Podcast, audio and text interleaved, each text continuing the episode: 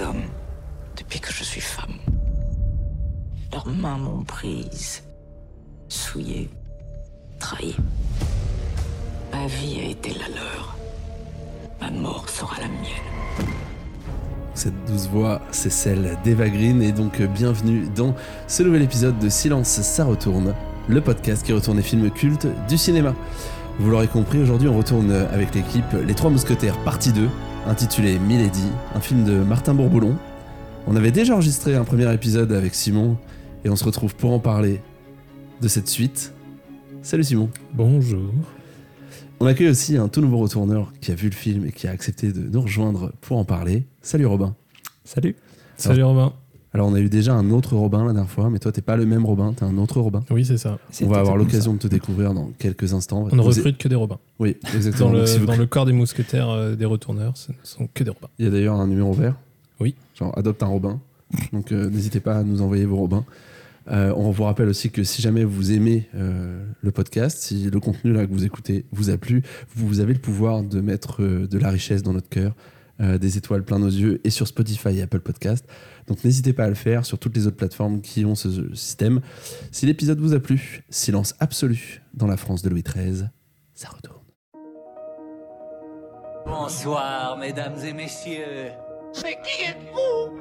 Je suis la vengeance. Qu'est-ce qu'il y a là-dedans, King Kong? Ils vont voir, ils vont voir avec moi. Et vous là, qu'est-ce que vous faites? Ça sent la vioque qui se néglige. Qu'est-ce que tu marmonnes T'as une bite dans la bouche? Pas très subtil. Dis donc, tu mérites ta réputation, toi. Viens avec moi si tu veux vivre. Je vous prépare la batte moto, monsieur. Mesdames et messieurs, veuillez attacher vos ceintures. Splendide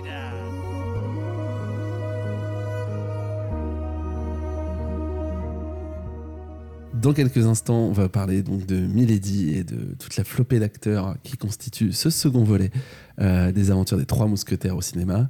Euh, mais avant ça, et pour euh, un peu comprendre qui on a en face de. et pour savoir si c'est pas n'importe quel Robin qu'on a en face de nous, euh, Robin, ma première question, elle est pour toi, pour qu'on puisse mieux cerner tes goûts, euh, comprendre quelles, sont- quelles vont être tes interventions aujourd'hui. Mhm. C'est quoi le film ultime pour toi? Alors, mon film ultime, c'est Interstellar.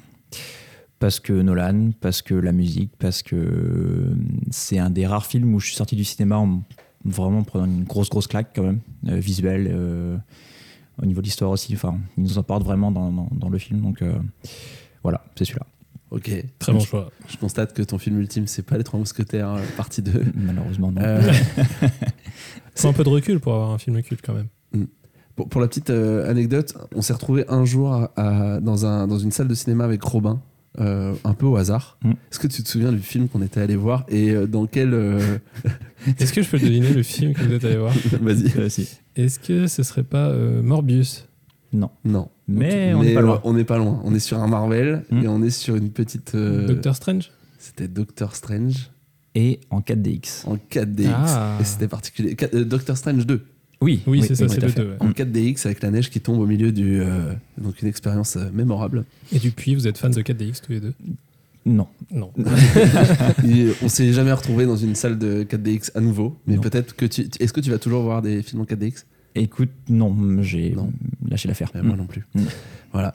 Euh, donc, euh, on va parler aujourd'hui des Trois Mousquetaires. Alors, euh, Simon et moi, on a eu l'occasion déjà de parler du premier. Donc, euh, encore une fois, si les personnes qui nous écoutent ont envie de voir les avis qu'on a pu en avoir avec Simon, n'hésitez pas à aller voir l'épisode sur le premier épisode. Toi, t'avais pensé quoi de ce premier film? Écoute, j'avais bien aimé.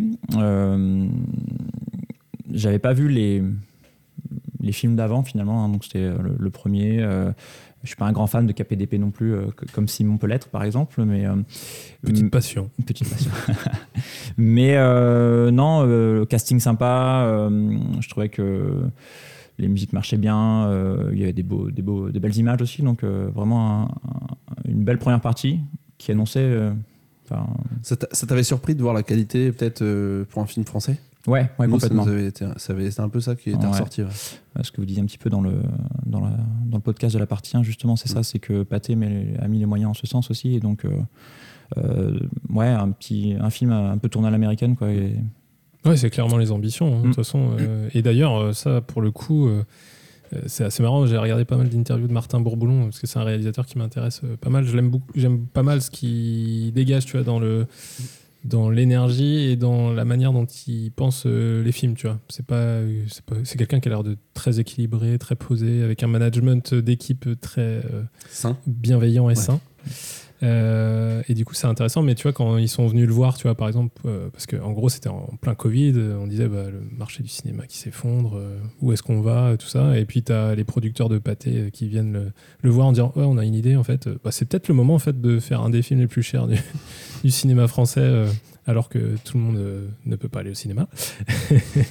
et lui, il était sur la prod d'Eiffel à ce moment-là, donc il était un peu en mode euh, Ouais, mais je vais peut-être finir Eiffel d'abord, parce que tous les films de Martin Bourboulon ont été financés par Pathé, donc c'est pour ça aussi qu'il était dans, la, dans cette liste-là. Mais, euh, mais c'est vrai que cette qualité de production, ce choix-là à ce moment-là, c'est quelque chose qu'on pourra pas leur enlever, quoi. Clairement. Et justement, est-ce que cette suite, est-ce que tout ce avait, est-ce que ce que tu avais vu dans, dans ce premier épisode, euh, cette suite un peu t'a comblé parce qu'en fait, tu as vu euh, une partie de la médaille. Est-ce que l'autre côté était aussi bien? Pas comme je- j'aurais espéré, en effet. ouais. Donc, c'est. Il y a un petit goût de, de trop peu, malheureusement. quoi. J'ai j'ai bien aimé, après, euh, je suis pas comblé non plus, quoi, euh, pour reprendre tes mots. Donc, Ok. euh, Une petite déception du coup? Ouais, légère, ouais. Alors tu vas, tu vas avoir l'occasion de nous dire un petit peu pourquoi euh, tout à l'heure en plus, plus en détail. Est-ce que tu peux nous citer justement quelque chose qui t'a particulièrement déçu sur ce, sur ce deuxième opus Euh, déçu. euh,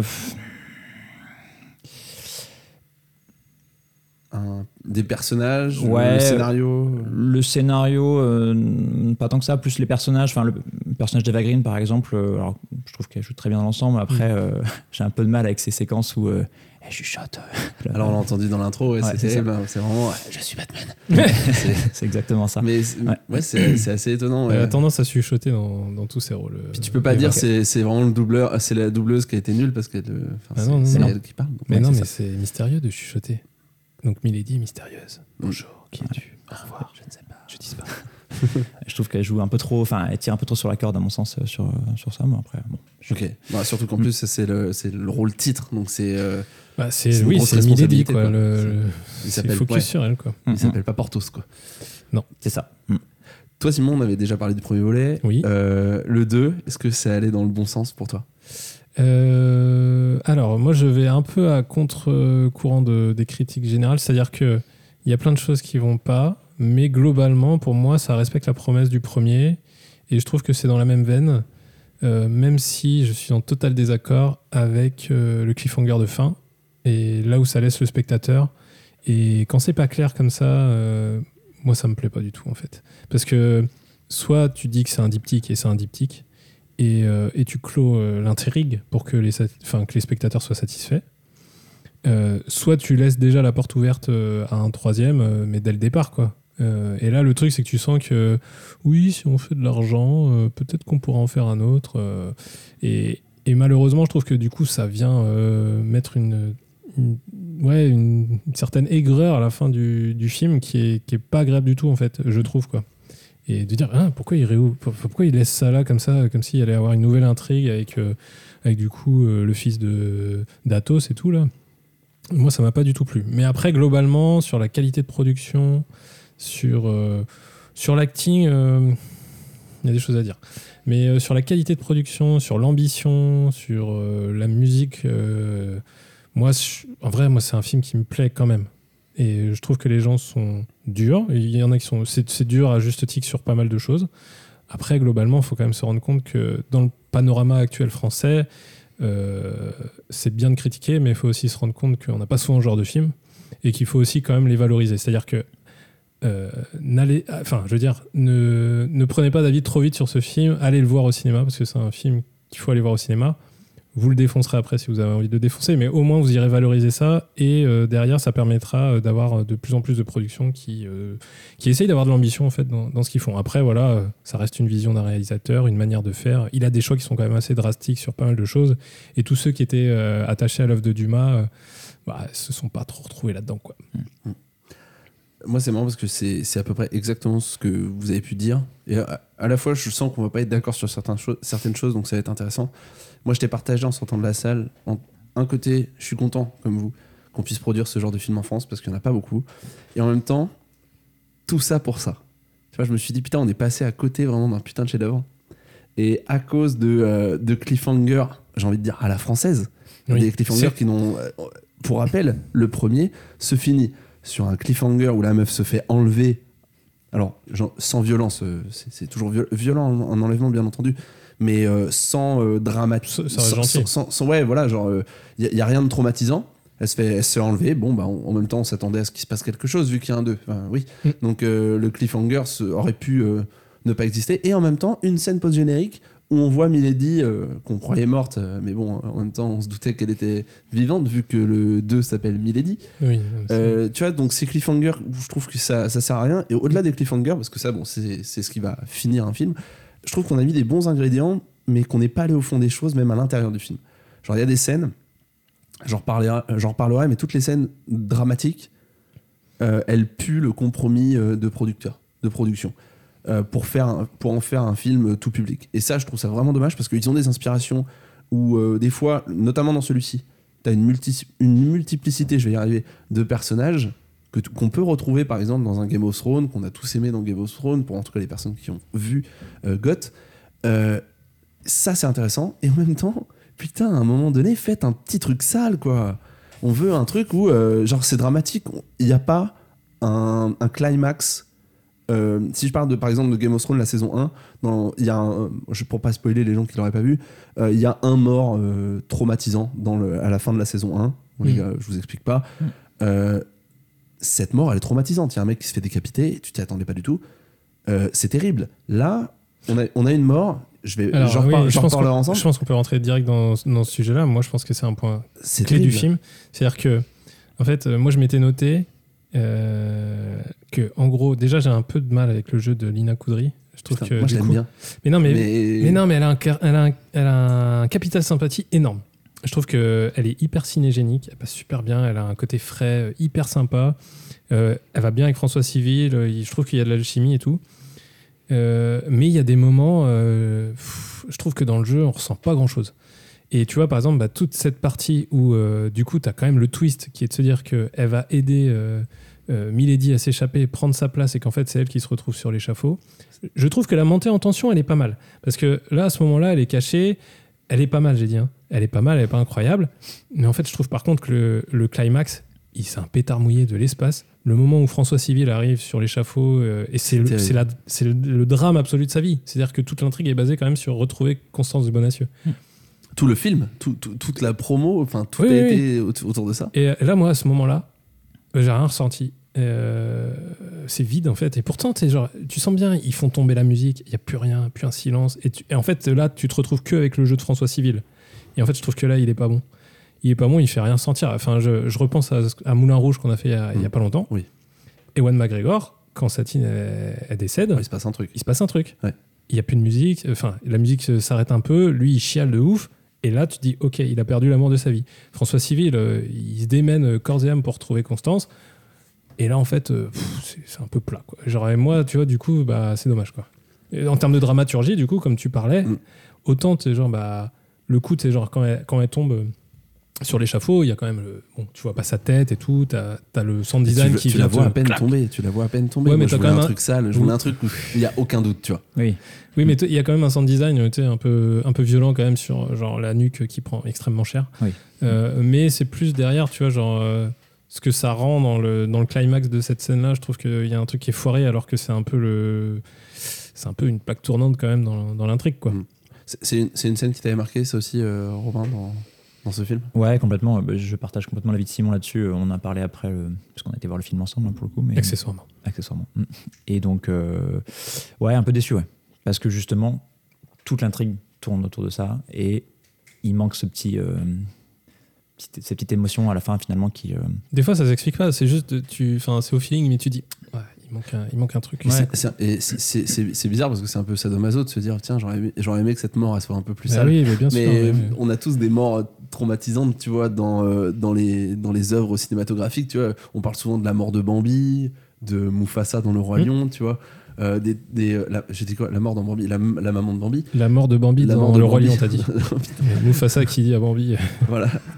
Il reste du crack. Euh, mais ouais, non, euh, tu vois, c'est- ces morts qui font que, euh, en fait, euh, euh, l'œuvre prend du sens et toute la quête du héros euh, va, euh, va justement avoir du sens. La vengeance, Mais- ou pas d'ailleurs. Ouais. Mm. Mais Ouais. surtout que je trouve que, enfin, quand même, enfin, je trouve que juste l'histoire derrière, elle est quand même trop bien. C'est-à-dire que quelqu'un qui, euh, tu sais, par son, par sa bienveillance envers les autres, tu vois, décide de la sauver malgré euh, tout ce qu'on reproche à cette femme qui n'est que. Non, mais si, Gwen, il y a des gens qui sont comme ça. Euh, qui, n'est enfin elle euh, Mi- Milady tu vois tu comprends ses motivations mais elle est quand même euh, c'est quelqu'un de fourbe de manipulateur et qui fait passer tous ses combats pour des pour des choses justes et, profondes. Et, en fait Constance elle est un peu naïve et elle se fait avoir par ça. Mais elle a ce côté aussi bienveillant de vouloir aider tout le monde. Elle veut aider elle veut aider D'Artagnan elle veut aider la reine elle veut aider Milady tu vois. Et en sauveuse en fait elle se retrouve bah, finalement sur l'échafaud. Et j'aime bien ce twist là très naïf de se retrouver dans cette situation là en fait Je te propose tout à l'heure, euh, parce qu'on va parler des scènes qu'on aurait retournées. J'ai écrit une réécriture, j'ai fait une réécriture ouais de, de, cette scène de cette scène et je vais vous la proposer. Euh, avant de passer à la fiche technique, qui les rose- anglais sont très cons quand même les Anglais, putain mais enlève-lui la cagoule toujours. C'est pas possible. Tu Ouais. mets pas l'échafaud, tu regardes pas qui c'est. Ça pourrait être une chèvre, c'est pareil. hein. Enfin, s'il pouvait être mauvais comme ça aussi, Nation, ça nous arrangerait aussi quand même. Euh, je vous propose, avant de passer à la fiche technique, qui, à mon avis, sans spoiler, ressemble pas mal à la fiche technique qu'on avait fait dans l'épisode 1, Oui. euh, je vous propose un petit quiz et de démarrer ce quiz avec ben, forcément la, la personnage et l'actrice euh, titre euh, de ce Trois Mousquetaires, donc Eva Green. Alors, est-ce que vous connaissez un petit peu Eva, Eva Green? Est-ce que vous savez de qui elle est la fille? Ça vous dit un truc? Oui. Robin Ro- Attends, on va laisser parler Robin. Attends, je l'ai pas. Tu l'as pas? Non. Est-ce que tu sais déjà que c'est la fille d'une- grande actrice? Ça te disait un truc, ça ou pas? Bien sûr. Ok. Non. Non, bah, toi, toi, Simon? Non, mais je, je vois très bien sa tête, mais je me rappelle pas du tout le nom. C'est. euh, C'est la Est-ce que tu peux me dire juste le prénom? Marlène, Marlène Jobert. Marlène Jobert. Voilà. Act- alors, actrice, écrivaine, conteuse pour enfants. Oui. Elle a fait plein de trucs. Dans les films notables, alors euh, moi je connais pas tous les films qu'elle a fait parce que c'est quand même des vieux films. euh, alors, mais après, elle a, elle a reçu beaucoup de récompenses, donc c'est que ces films-là euh, ont, dû trouver leur public. Ça. Elle a fait un- notamment un film que j'aime beaucoup qui s'appelle Alexandre le Bienheureux avec, de, avec Philippe Noiret, qui est plutôt cool. Et donc elle, où elle joue un des rôles principaux.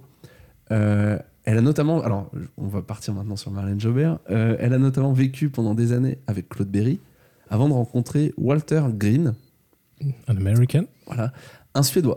Ah, ok. il y avait pas, il y a, il y a pas de quiz, c'est pas un truc où il y a un quiz, mais Simon il a quand même tort. Euh, alors un Suédois qui n'est pas au courant de sa notoriété d'actrice. À votre avis, ce gars, J'ai cru que dire qu'il n'était pas au courant qu'il avait une Spoiler, fille. il va avoir, il va avoir euh, deux enfants avec elle. Quel est le métier de Walter Green? Il est suédois. Ça Il n'a est rien- ça n'a rien à voir avec son suédois, métier. il est D'accord. euh, garde-chasse. euh, je, vous propose quatre, je vous propose quatre propositions. Garde-chasse n'en fait pas partie. Ok. Euh, pompier, chirurgien dentiste, garagiste ou acteur comme elle mais en Suède. Je Pompier. dirais garagiste. Garagiste, chirurgien dentiste ou acteur comme elle mais en Suède. Garagiste pour Robin. Simon, tu veux tenter un bah, il est peut-être acteur en fait, acteur tout simplement tout simplement. Vous avez tous les deux tort, c'était chirurgien dentiste. Voilà. D'accord. Ce qui lui a permis, il lui a refait deux couronnes, notamment, euh, la prémolaire Ouais. et la. Non, je déconne. Euh, donc, avec Marlène, ils ont eu deux filles, Eva et Joy. Eva Green, je vous la présente pas. Oui. On va en parler pas Mais mal. Qu'est-ce qu'a fait Joy? Que fait Joy dans la vie? Mais Simon, anticipes les questions, c'est formidable ça. À votre avis, elle est Chirurgien dentiste. éleveuse de pur sang en Normandie, dresseuse de tigres au Québec, institutrice au Cameroun ou actrice comme sa mère et sa sœur, mais en Suède. Donc, éleveuse de pur sang en Normandie, dresseuse de au Québec, Éleveuse de pur sang en Normandie. J'ai envie de institutrice choisir celui-là juste pour le- l'intituler. Ouais, comme sa mère. Ouais. éleveuse de pur sang en Normandie. Ouais. Ouais, c'est ça. Ah ouais éleveuse de pur sang. Et euh, euh, Joy Green est donc euh, la sœur de Eva Green. ok. Et Donc, donc, éleveuse de pur sang en Normandie. Ok. Et du coup, est-ce que le daron, il est chirurgien dentiste en France maintenant. Euh, J'en ai aucune idée. Euh, après, il doit plus être tout jeune. Donc, je Ouais. sais pas si. euh, j'ai pas, j'ai pas fait mes recherches, je t'avoue, sur Walter Pas Green. creuser la vie de famille euh, des Green. Mm, Non, j'avoue. J'ai pas, j'ai pas, j'ai pas été jusque-là. Ils auraient pu être golfeurs quand même. Je vous fais une première question sur la, la filmographie. Personne n'a relevé la blague. T'as dit quoi, pardon Blague Attends. Ils auraient pu être golfeurs quand même. golfeur Ah oui, Le green. oui, oh, c'est fin, c'est super, mon. Euh, je vous fais une première. Je, je- je sais pas, mon cerveau inconsciemment a voulu faire la transition direct- directement, mais on aurait loupé cette blague et ça aurait été Oui. vraiment dommage. T'avais déjà tapé dans la balle. Je vous fais une première question sur la filmographie euh, d'Eva Green et après on va passer un petit peu vers euh, les questions de type euh, justement filmographie. Ok. Euh, dans quel film a-t-on déjà pu la voir avec Romain Duris? Est-ce que vous connaissez bien la filmographie de Romain Duris? Euh, C'est un film euh, récent ou pas? C'est pas forcément récent. Ouais. C'est euh, début des années 2000, un truc comme ça? Ouais, ouais, plutôt. Avant Casino Royale ou... C'était avant Casino Royale euh, ou à- dans ces eaux-là. Enfin, pas loin, on va dire. Mais avant, ouais. Elle a globalement. pas joué dans des films de Clapiche, euh, Elle a un casting un peu Ouais, international. C'est vrai que Romain Duris a joué dans beaucoup de films de Clapiche, mais Mhm. non, c'était pas un film de Clapiche. C'est Euh, c'est aussi- C'est genre l'écume des jours? non, c'est aussi un, un héros de un, un héros de roman où Romain Duris joue Ah oui, rôle. donc c'est euh, euh, Arsène Lupin. Arsène Lupin où elle joue Clarisse Dreux-Soubise. Euh, donc une, une, des, une des personnages de d'Arsène Lupin. Je pourrais pas vous dire quel rôle elle a. Je Mm. m'en souvenais. Mais c'est vrai que Romain Duris a joué Arsène Lupin. Mm. Avant Omar Sy. T'avais vu ça, Arsène Lupin en Eh bien, non. Et, la, et la série avec, euh, avec Omar Sy, t'as regardé Ouais, un bien peu sûr. Ouais. Ouais. Ouais, plutôt sympa. Ouais, Mm. franchement. Moi, j'avais pas accroché. Je- J'ai pas aimé non plus euh, la Mm. version de Romain- avec Romain Duris. Mais La version avec Omar Sy, je- je- la version à, euh, à la fin de, contemporaine. à la fin de la saison 1, je décroche. Je- et j'arrive pas à m'y remettre. Euh, alors, est-ce que dans ce, dans ce film, euh, il y a notamment un personnage euh, dont je ne me souviens plus euh, le nom d'acteur, qui a joué dans Star Wars épisode 9, L'ascension de Skywalker. À votre avis, c'est quel personnage? C'est un personnage assez important du film. Assez décisif. Alors attends, que je comprenne bien la question. C'est un, acteur. On cherche pas son nom. On ch- cherchait pas son nom, non, parce que bah, moi je le connaissais pas non Ok, plus. on Je l'ai même cherche, on cherche euh, un personnage qui pourrait être à la fois Ouais. dans Arsène Lupin. Je trouve qu'il est. une- euh, non, il est pas dans Arsène Lupin, Ah. il est dans Star Wars, Star Wars. épisode 9, Mm. L'ascension Ouais. de Skywalker. À force de la poser, je me rends compte que la question est pas dingue et que la réponse est pas, est pas ouf non plus. Ce qui fait que je vais aller assez rapidement. C'est un officier naval site euh, qui est joué par euh, l'acteur qui joue Buckingham. Voilà. Ah. Donc, ce- cet acteur-là joue euh, dans Star Wars, l'épisode 9. Ok. Voilà. Je suis très ravi de votre réaction. Ouais, parce que la question était quand même pas dingue. super info. Autre, euh, Un homme à femme, croisement. Buckingham quand même. hein. Oui, exactement. Il y a un acteur qui sera au casting du prochain Conte de Monte Cristo, qui arrivera bientôt au Oui. cinéma. À votre avis, qui est cet acteur Qui est aussi dans Les Trois Mousquetaires? Ah oui. Parce que c'est Ah oui, qui n'est oui, pas Pierre Ninet. Pierre Ninet, la- du coup, voilà. Il y avait c'est- la moitié de la question qui manquait. Je l'avais aussi, mais. Euh, Qui n'est, alors Pierre Ninet n'est pas dans Les Trois Sachant que, Mousquetaires. oui. Sachant qu'alors, euh, le comte de Monte Cristo, comme on l'avait dit dans le, le dernier épisode aussi, c'est même producteur, euh, même, euh, même euh, euh, scénariste. Alors, je, je- ce sera pas Martin Bourboulon qui travaille dessus, mais par contre, c'est même scénariste. Mm. Euh, Est-ce que ce serait euh, Pio Marmaille? C'est un acteur qui a joué dans 99 francs. C'est une gueule du cinéma français. Euh, Que vous, connaissez, vous connaissez peut-être pas son nom, mais vous avez forcément vu sa tête, on, on la montrera. C'est Patrick Mille, Patrick qui joue Mille le traître au début. euh, et, et le comte de Chalet Oui, c'est lui. Ah. c'est le Ah, comte de. Chalet. Et euh, il y avait aussi, j'ai vu pas mal de questions sur Internet. Qui n'existe pas d'ailleurs, je crois, dans le roman de Dumas. Non, qui un rôle qui n'existe pas, euh, qui est assez décisif finalement aussi dans, le, dans les Trois Mousquetaires. Là. Ce qui est intéressant, c'est que les gens se posaient beaucoup la question sur justement le- sa présence dans à la fois les Trois Mousquetaires et dans le conte de Monte Cristo, se demandaient si, justement, avec le, même scénariste, euh, ils n'allaient pas lier les deux œuvres de Dumas. Alors non, puisqu'il ne jouera pas le, premier, le, le même rôle. Donc tout simplement, on a, on a la réponse. Parce que c'est même temporalité, plus ou moins? Euh, Ce serait pas bizarre. non? for- ouais, non, pas forcément en plus. Il me semble que c'est plus, c'est plus vieux encore. Ça doit euh. être, euh, ouais, bah ouais. Alors, là, je ne saurais pas te dire, mais en tout cas, c'était une question qui était assez légitime parce que pourquoi pas faire. On voit beaucoup de cinématique universe, pourquoi pas créer un Dumas cinématique universe? Ça aurait moins de gueule que Marvel, mais bon, à la rigueur, euh, pourquoi pas. Euh, autre question euh, au niveau du, euh, justement des- du casting des, des personnages. Vous avez remarqué que dans ce film, il y a un personnage qui s'appelle Hannibal. Mm. Euh, alors, forcément, Twitter, c'est une vraie poubelle. Du coup, il y a forcément des gros cons. qui se sont posé la question. Les ont- se sont réveillés. Ils ont mis un personnage typé juste pour dire bah voilà, on, on met un noir. noir. Bon, la question que je vais vous poser quand même, c'est est-ce que ce personnage existe ou est-ce que c'est un ajout justement pour la diversité? Alors, je crois que j'ai la réponse. C'est faux. Parce que, de mémoire, enfin de ce que j'ai cru voir, euh, le premier mousquetaire noir arrive beaucoup plus tard dans l'histoire. Donc, euh, Sachant qu'il n'est pas mousquetaire, le personnage d'Hannibal. c'est vrai. Il a un rôle un petit peu, il a un rôle un petit peu spécial, mais, mais par contre, t'as raison. Ouais, ça fait partie aussi des points un peu négatifs, enfin négatifs entre guillemets du film, c'est que je euh, j'ai pas trop réussi trop à le situer dans le film. Euh, à un moment, il arrive, euh, ils sont dans le fort là, et euh, avant de, enfin, ils ils ont en joue euh, les, les mousquetaires qui Ouais. euh, délivrent euh, le frère de. Le frère d'Athos, à ce moment-là, ouais. c'est là qu'il apparaît Ouais. et euh, il les empêche de tirer. C'est ça. Il révèle son identité aussi de, de filleul. De Du- filleul du du, roi. du roi. Ouais, c'est ça, voilà. Alors, Mais, Mm. alors euh, le premier mousquetaire noir, il s'appelait Anabia, non C'est pas ça? Anibia, Anibia ouais. Ouais, ça me disait bien quelque chose. Alors, vraiment, c'est pas un mousquetaire. C'est un prince euh, de d'Assini, ok. environ la Côte d'Ivoire actuelle, le sud de la Côte d'Ivoire, euh, d'un peuple, donc euh, les Éotilés, euh, qui a été envoyé en France en mai 1688, ok. à l'époque de l'arrivée des Français sur cette côte de l'Ouest africaine, converti au catholicisme avec Louis XIV comme parrain. Il passera une dizaine d'années en France avant de retourner en Afrique. Donc c'est totalement possible Hmm. que ce personnage en fait ait, ait été à ce moment-là euh, euh, dans les, euh, Hmm. les faits qui se déroulent euh, justement euh, Hmm. à La Rochelle. Ce qui est un- Comme quoi, il vaut mieux creuser les sujets avant de Donc, cracher son donc c'est intéressant, c'est intéressant d'avoir ajouté en plus ce personnage-là parce qu'il est, assez, il est assez décisif et il apporte aussi un peu de. euh, je, je trouve que d'habitude, quand on a un ajout euh, aussi presque imposé, on peut se dire tiens, euh, ils ont juste voulu nous imposer de la quoi. diversité. Ouais. Euh, alors, déjà, bon, ce qu'il faut se dire, on a, on a eu l'occasion de le dire dans ce Mm. podcast, c'est assez important aussi la représentation euh, des acteurs, euh, quelles que soient leurs origines, parce que les, petits, les enfants qui regardent ensuite le film peuvent s'identifier à eux. Mm. Donc c'est très important ce genre de.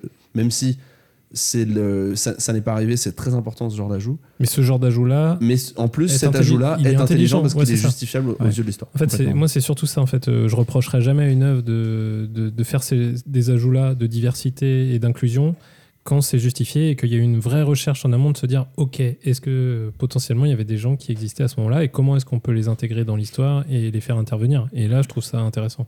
Parce que là, euh, il y a, a pas longtemps, j'ai regardé euh, la petite sirène Disney Plus juste pour me faire un avis. Bah, c'est un enfer parce que genre ça commence direct. Genre, t'as le roi Triton là qui qui Qui est joué par un acteur euh, d'origine hispanique. Mais oui, oui, mais en soi, il passe bien, lui, physiquement, tu vois, ça, ça gêne pas. Mais c'est juste que, tu sais, il appelle euh, toutes ses, toutes ses filles sirènes.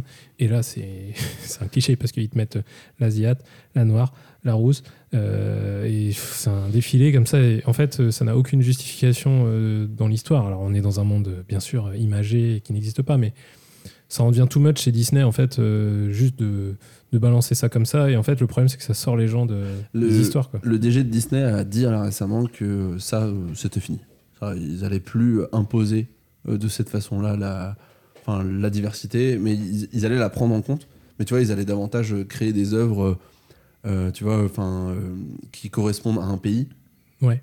plutôt que d'imposer dans une œuvre mondiale comme La Petite Sirène, euh, Oui. justement toutes les couleurs de l'arc-en-ciel. Parce que là, franchement, t'arrives, en fait, euh, enfin, ça devient plus important que l'histoire, et donc euh, tu, En fait, tu bah, c'est ça, et puis quand ça te sort de l'histoire, parce que tu vois, genre par exemple, déjà le choix de d'Ailey Bailey euh, dans le, dans le rôle de la petite sirène, c'est très bien sinon, tu vois, genre, en mode, euh, euh, comme tu dis, tu vois, il faut que, tu vois, genre les petites filles euh, métisses, noires, puissent s'identifier et aient des héros comme ça dans la, dans la culture populaire. Mais euh, après, c'est quand ça devient too much à chaque euh, casting, en fait, à la fin. En plus, ça complexifie vachement les productions et Mm. tout, donc... euh, En tout cas, c'est pas le cas. Des... Moi, je l'ai trouvé de ce personnage, qui est plutôt intéressant, euh, qui est assez badass en plus, donc c'est assez bienvenu. Il a des dents en or ou pas? Je me rappelle. il a plus. pas J'ai l'impression que quand il souriait, il avait un truc. et- En tout cas, il a. Alors, tiens, petite anecdote sur cet acteur-là. Euh, c'est le. Je connais pas du tout. C'est alors, euh, je, je connais pas toute sa filmographie, mais euh, pour que les gens puissent le resituer. euh, ce, ce mec, il a un rôle récurrent dans Les Tuches. Il a joué dans tous les films Les Tuches, Ah, où il joue le, le mec de la, la, de la. Ah la- oui de la- Ah oui de, Genre, euh, celle qui- celle va être chanteuse. Ouais, de celle qui va être Euh, chante- de la fille des Tuches. Il est joueur de foot à Monaco, je crois. Georges. Diouf, Voilà, c'est ça. Euh, on le salue et on lui souhaite une très belle carrière. On passe à la dernière question de ce quiz avant de passer à la filmo, euh, à la euh, fiche technique. Euh, on va retrouver prochainement Pio Marmaille en 2024 dans le film Dali de Quentin Dupieux, maître de l'absurde. À, votre avis, dans ce film, qui interprétera le peintre espagnol à la plus belle moustache? Je vous fais des propositions. Mais c'est pas Pio Marmaille. Est-ce que ce sera Édouard Baer? Est-ce que ce sera Jonathan Cohen? Est-ce que ce sera Gilles Lelouch? Est-ce que ce sera Pio Marmaille ou est-ce que ce sera Didier Flamand? Je vois bien Jonathan Cohen. Mais juste parce que j'imagine sa tête en Dali, c'est tout. Ouais, c'est vrai qu'il marcherait bien. Alors, qui dessine Ouais, je mets Gilles Lelouch. Et puis Marma, il joue Le la louche. moustache. Ce serait bien. Alors, les 5. les 5 vont jouer Salvador Dali. Donc, je sais pas trop Ah, ce que donc ça il nous fait euh, l'imaginarium du docteur Parnassus un peu. J'ai hâte de voir ça parce que au départ, tu sais, je regardais ça, je dis ah c'est marrant, Pio Marmaille va jouer Salvador Dali, mais attends, je croyais que c'était Jonathan Cohen. J'ai regardé et en fait au casting il y a 5 Salvador Dali. Ok. Donc ça va être assez drôle. À noter que Romain Duris joue un producteur dans le film, euh, donc sera aussi de la partie dans le casting. C'est bon pour ce quiz, euh, Simon, c'était assez intéressant. Euh, fiche technique. Qu'est-ce Alors, que qu'est-ce que tu peux nous dire que tu nous as pas déjà dit dans le. Je vais pas vous dire grand chose par rapport au premier épisode, donc euh, ce que je vous propose, c'est juste de faire le récap, peut-être euh, bah, de la sortie. Donc euh, pour ceux qui qui sont pas encore allés le voir, il est sorti le 13 décembre au cinéma. Euh, on peut faire aussi un petit aparté peut-être sur euh, bah, ça a donné quoi finalement aussi euh, en termes d'entrée euh, ce premier épisode aussi euh, d'Artagnan parce que euh, comme on l'a dit, si ça fonctionne, bah, mine de rien, ça ouvre quand même pas mal de portes. Et euh, autant dire que ce premier opus d'Artagnan a quand même rassemblé 3,4 millions de spectateurs dans les salles. Donc c'est un succès, puisque euh, il y a peu de films qui se targuent de, de ramener autant de gens en salle. Donc ça, c'est cool. Et euh, aux, aux dernières nouvelles, du coup, les Trois Mousquetaires Milady avaient fait 711 192 entrées. Sur une période qui normalement. est Donc ça, c'était ouais, donc ça c'était il y a une semaine. Donc après euh, deux semaines d'exploitation. Voilà. Donc euh, à voir où ça mène, euh, sachant que c'est des films qui restent quand même assez longtemps, je Mm. pense, dans les salles. Donc donc voilà, sachant que ça pose, bah, on verra plus tard hein, la question d'un troisième opus ou pas. Mm. Ça reste un peu en suspens, mais qui n'est pas acté, qui n'est pas aujourd'hui. Ils ont tourné les deux, les deux épisodes d'un coup, Mm. comme ça s'est fait pour Le Seigneur des Anneaux, Pierre des Caraïbes Mm. ou d'autres. Euh, et donc là, ils sont un peu en attente de voir si ça fonctionne ou pas. bah oui, c'est ce qu'on disait tout à l'heure, tu vois. C'est un peu petit bras. Mais par contre, j'avais lu quelque chose d'intéressant, c'est de se dire que euh, si finalement Pathé euh, décide de remettre le couvert et de- d'enregistrer un troisième épisode, en fait, il pourrait se baser sur les adaptations qu'a fait Dumas après, euh, du coup, euh, les trois romans de... Parce qu'il y a trois romans, je crois, Mm. des Trois Mousquetaires, Mm. euh, qui se passent genre 20 ans après. Euh, donc c'est 20 ans après et le vicomte de Bragelonne et euh, du coup potentiellement en fait euh, ils pourront même faire le lien euh, avec euh, euh, le masque de fer. Voilà. Intéressant. Ouais. Ça, potentiellement ça peut être intéressant mais, euh, mais le seul truc c'est que c'est hyper bizarre d'un point de vue marketing de, de dire c'est un diptyque, de parler des diptyques tout du long et puis de faire ça à la fin quoi. C'est pas assumé, je trouve. Non c'est pas du tout assumé. Vas-y, et- fais-le, impose, mais limite, impose-le au producteur, impose-le au public, dis, dis que tu as envie de le faire. Là, d'attendre, bah on sait pas, on va attendre de voir si le public est réceptif. Oui. Ah, mais vas-y, en fait, euh, Mm. go. Et, et du coup, euh, moi j'ai regardé un peu, je voulais avoir l'avis de, de Martin Bouboulon, le réalisateur, pour savoir bah, qu'est-ce qui, qu'est-ce qui, comment il justifiait ce, cliffhanger aussi. euh. Et, euh, et en fait, euh, du coup, lui il dit que ça rend hommage à l'écriture de Dumas. Qu'en gros, Dumas il a toujours conçu son œuvre comme quelque chose de- d'haletant, de feuilletonnant, qui avance tout le temps et qui reste un peu en suspens. Voilà. Donc après, moi je n'ai pas lu, euh, du coup. euh, Enfin, j'ai dû euh, démarrer euh, peut-être le premier, et puis en fait, quand j'étais ado, et puis j'ai jamais fini. Mais bon, il paraît que c'est un peu comme ça, et lui, il justifie de cette manière-là, que ça se finit de cette manière-là. Ils ouvrent des portes en se disant que c'est- un peu la manière, c'est un hommage à Dumas, parce que c'est un peu comme ça qu'il écrivait. D'accord. Voilà. Toi, toi- toi, Robin, qui a lu euh, l'intégrale de Dumas, Bien euh, sûr. de- en polonais d'ailleurs, Oui, tout à fait. Est-ce que tu peux nous faire un résumé euh, en polonais de... ça t'a agacé toi aussi le, le cliffhanger à la fin Ouais, ouais, complètement. ouais. Mm. C'est vrai qu'on s'attend euh, à tout sauf à ça finalement. Et, euh, et ouais, bah, comme tu dis, c'est pas assumé quoi. Enfin, c'est, enfin, maintenant que tu me donnes l'avis de, du producteur, euh, c'est de, Du réel, du réalisateur, réel pardon, directement. ouais. ouais. Ouais. Euh, ça s'entend mieux maintenant. euh, Ouais, je, trouve- je trouve ça vraiment bizarre en fait. euh, on a envie de, bah, on a envie d'avoir le troisième quoi finalement du coup et, et savoir ce qui se passe. euh, Milady Enfin, de Winter qui, Elle est euh, increvable. qui ouais, c'est ce que j'allais dire. ouais. non, Elle se prend, un- elle se Non, une mais, maison euh, d'eau en feu sur le, le crâne et tout va bien.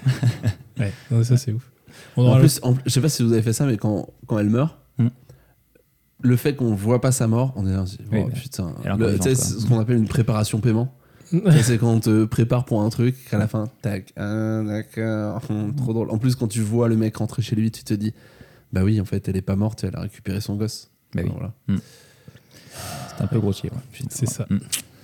Donc enfin, ah oui, et je voulais juste vous dire un truc. J'ai appris, j'ai, j'ai euh, une anecdote à apporter au premier épisode Oh. euh, que j'avais pas vu et je suis tombé dessus en regardant une critique d'un mec euh, qui parlait du deuxième.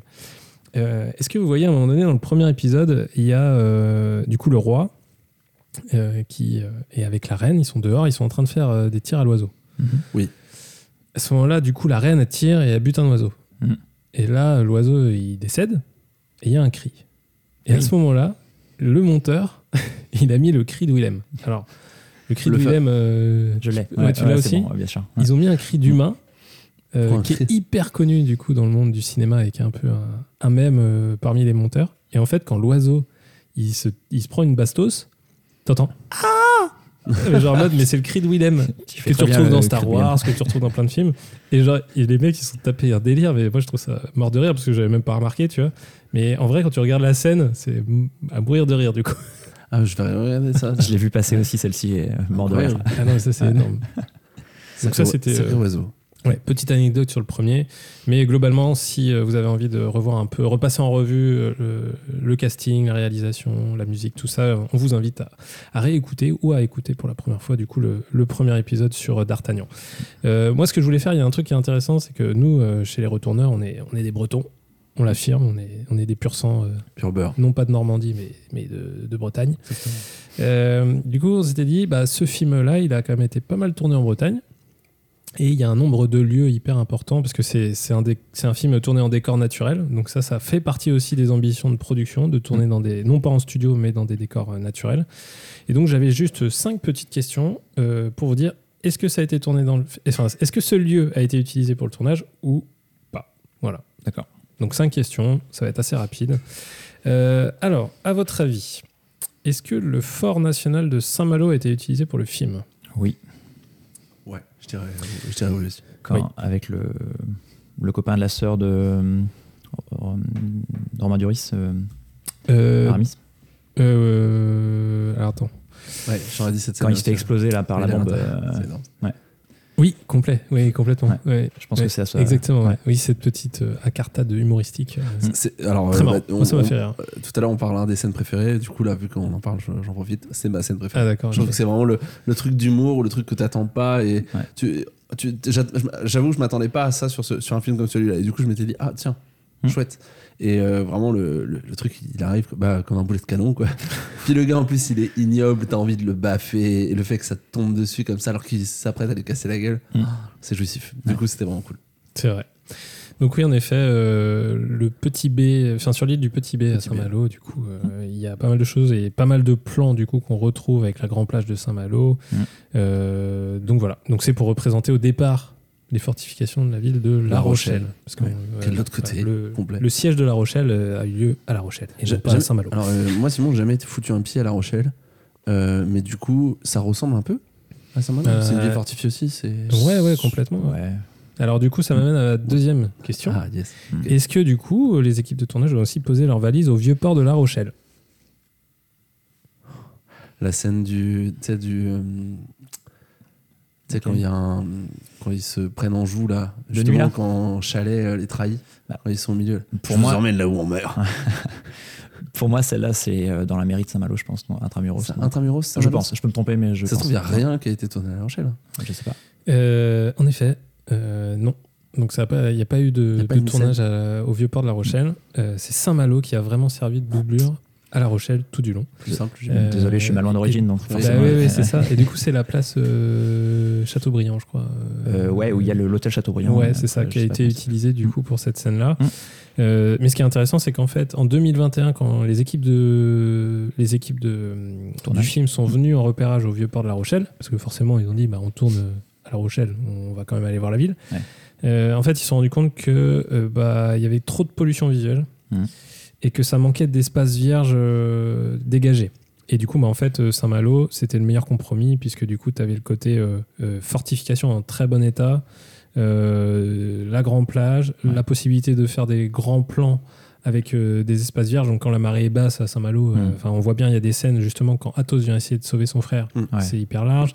Quand il y a la marée qui monte, on voit aussi les fortifications. Ça fait ça donne une scène très sympa où du coup tu vois le frère euh, qui est à moitié en Dans position de crucifix dans l'eau, où il rentre à cheval dans le dans les fortifications du, du fort national. Tout ça en fait, bah voilà. Donc c'est censé représenter La Rochelle, mais c'est vrai que du coup quand on connaît bien Saint-Malo bah c'est vrai que c'est un peu bizarre du coup de regarder le film parce qu'à aucun moment tu te dis que c'est La Rochelle. Non. Mais Non. bon, voilà. Est-ce qu'à votre avis, euh, les équipes se sont posées aussi à Ploua, euh, sur une des plages de Ploua?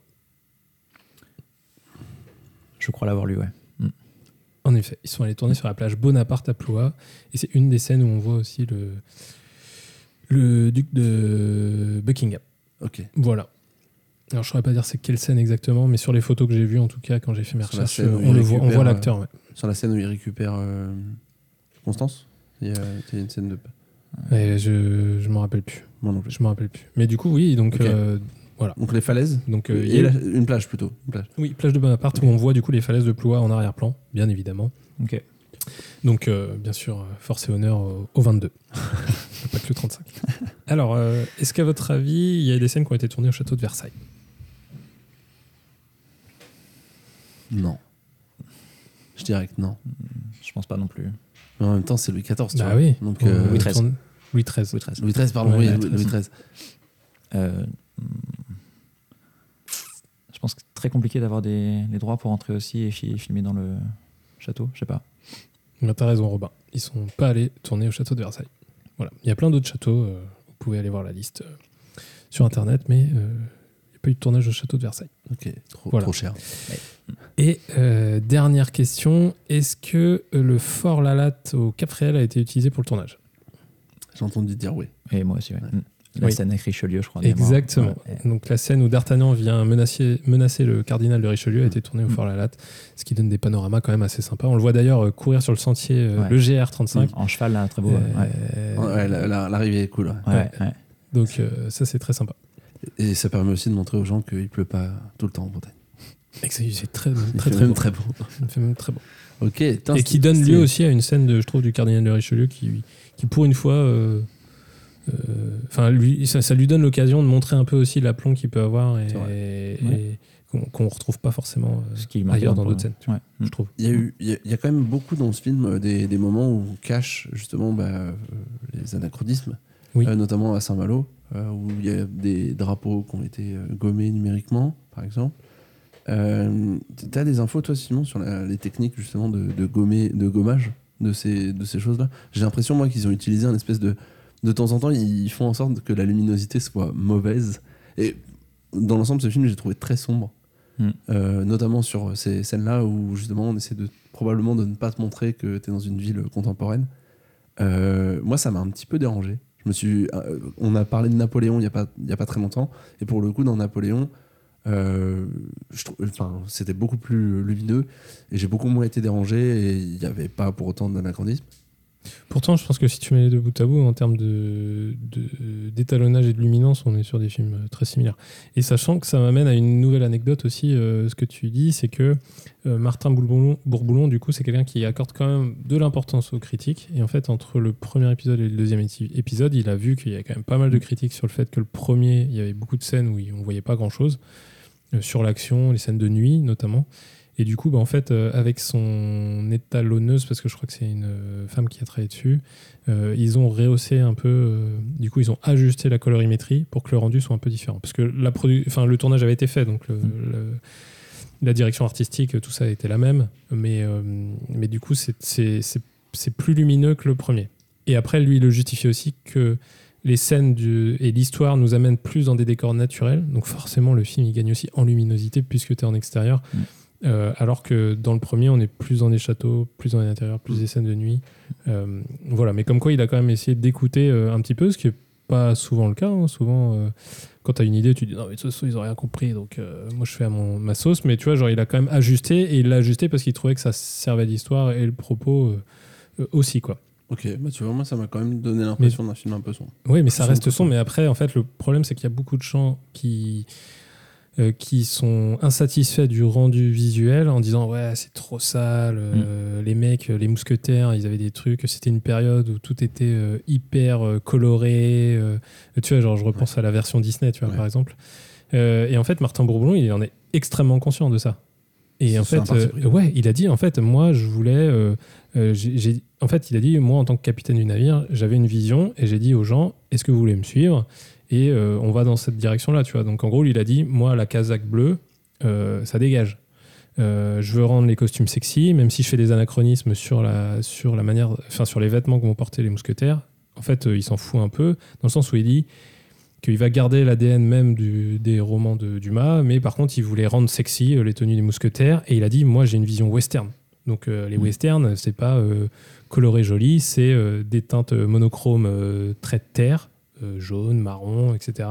Et euh, avec, euh, voilà, les mousquetaires, ils sont sexy, avec des trucs plus ajustés, plus près du corps, et, et c'est sa vision, quoi. Donc, mais, mais en soi, voilà, c'est, tu peux garder l'ADN d'une œuvre tout en faisant quelques anachronismes qui te permettent d'avoir une image peut-être un peu plus sexy que si Ouais, on avait ça- mis tous les gars avec des casaques ouais. bleues, tu vois. Ça m'a pas dérangé parce que même si c'était pas effectivement le ce que c'était pas en- historiquement enfin, Mm. comme ça qu'ils étaient. Ah non, Je trouve que c'est euh, c'est comme ça qu'on peut les percevoir. Bon, on euh, je fais un- un- une métaphore un peu chelou, mais euh, on, fait bien des, des comment dire des documentaires sur les dinosaures, alors qu'on n'a pas trop encore l'idée de savoir s'ils étaient s'ils avaient des écailles ou des plumes, tu vois. Donc franchement, pourquoi pas changer Mm. Je trouve que pour le spectateur, ça change pas grand chose. Mm. Oui, c'est ça. ouais. Et c'est à quel moment tu tu t'accroches à l'histoire et à la véracité des faits Mm. Ou alors est-ce que tu acceptes parce que tu sais que c'est une vision et que ça va servir et que du coup tu dis ouais, c'est stylé, j'accepte en fait. Ouais, clairement, ça marche bien en fait. Mm. Mm. On va parler, les gars, de votre Voilà. scène préférée. Sauf si tu avais encore une anecdote, Simon. Euh, non, c'était bon pour moi euh, sur cette euh, partie-là. Ok, alors on va passer à votre scène préférée. On va commencer par Robin. C'est quoi ta scène préférée, Robin? Alors ma scène préférée, alors il y en a deux. Euh, la première, c'est la quasiment la scène d'entrée euh, où il s'échappe avec, euh, enfin, où D'Artagnan s'échappe avec Milady. J'aime bien la manière dont dont c'est filmé et ça finit par la chute. euh, je sais pas si vous voyez du coup, cool, ouais, qui est Mm. plutôt cool, avec la caméra qui le suit, enfin plutôt sympa. Euh, et la seconde, c'est euh, l'entrée justement dans La Rochelle de nuit là euh, où ils arrivent. euh, mission, ouais. Ouais, en, en mode mission un peu là, Ouais, et, et plutôt sympa. moi, j'ai une critique sur le. Sur une... je, critique ta scène préférée, je suis vraiment plus. merci. Mais moi, j'ai trouvé que le- justement dans la scène d'introduction, le- la caméra elle bougeait trop. Et ça, c'est une critique que j'avais que j'avais pas faite au premier. Mais là, globalement, les, les plans séquences, je les trouve pas euh, hyper fluides. Je trouve vraiment. euh, Il y a une scène précisément où euh, la caméra suit les héros dans les remparts. Mm. Et je trouve que là.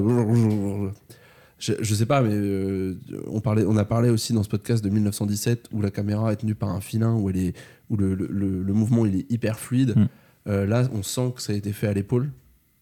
Alors euh, Ouais. tout le film est filmé à l'épaule quasiment. Tout le film est filmé à Mais l'épaule. euh, après, faut, faut, faut savoir pourquoi est-ce que c'est fait. C'est-à-dire que la fluidité pour la fluidité, ça n'a pas vraiment d'intérêt. Quoi. Ça doit, le mouvement de caméra doit transmettre euh, une situation, un ressenti d'un personnage. Et en fait, Martin Bourboulon, en fait, ce qu'il explique très clairement, c'est mais c'est vraiment la remarque Mm. que tu fais, c'est tout le monde l'a dit. Tout le monde dit. Euh, c'est pas lisible, ça bouge trop, euh, on est trop près.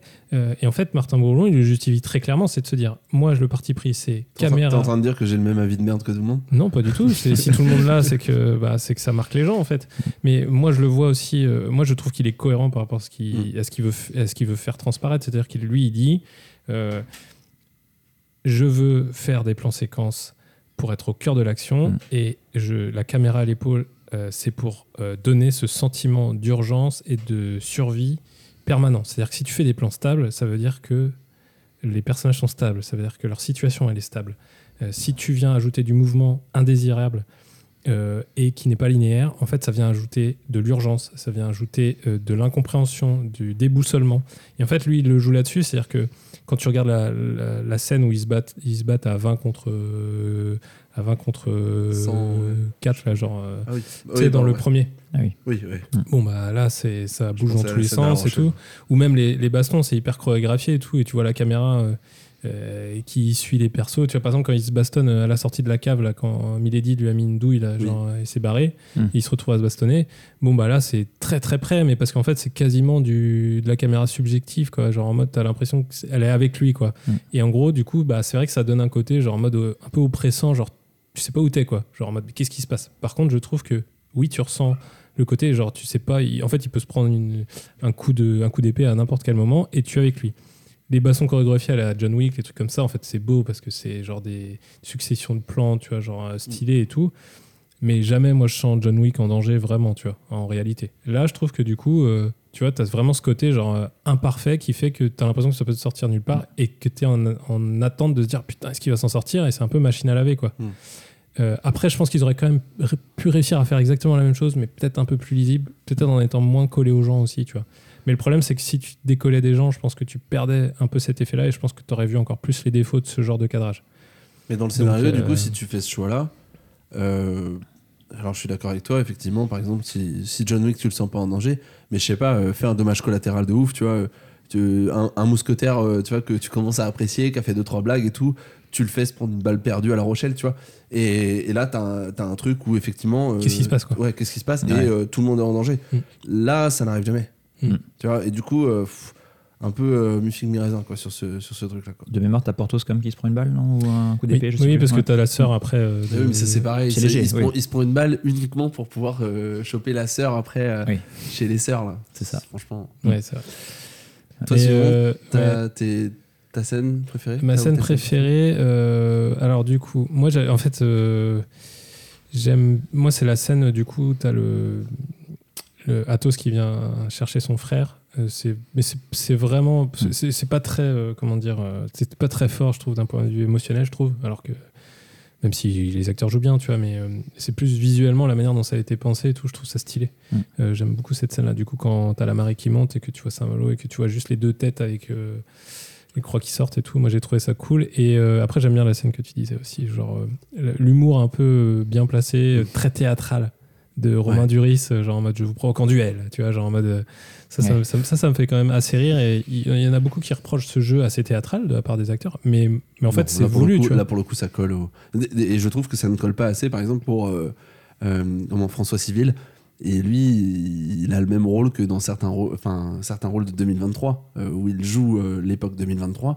Je trouve que son registre de langage, je trouve que c'est un personnage qui a plutôt été.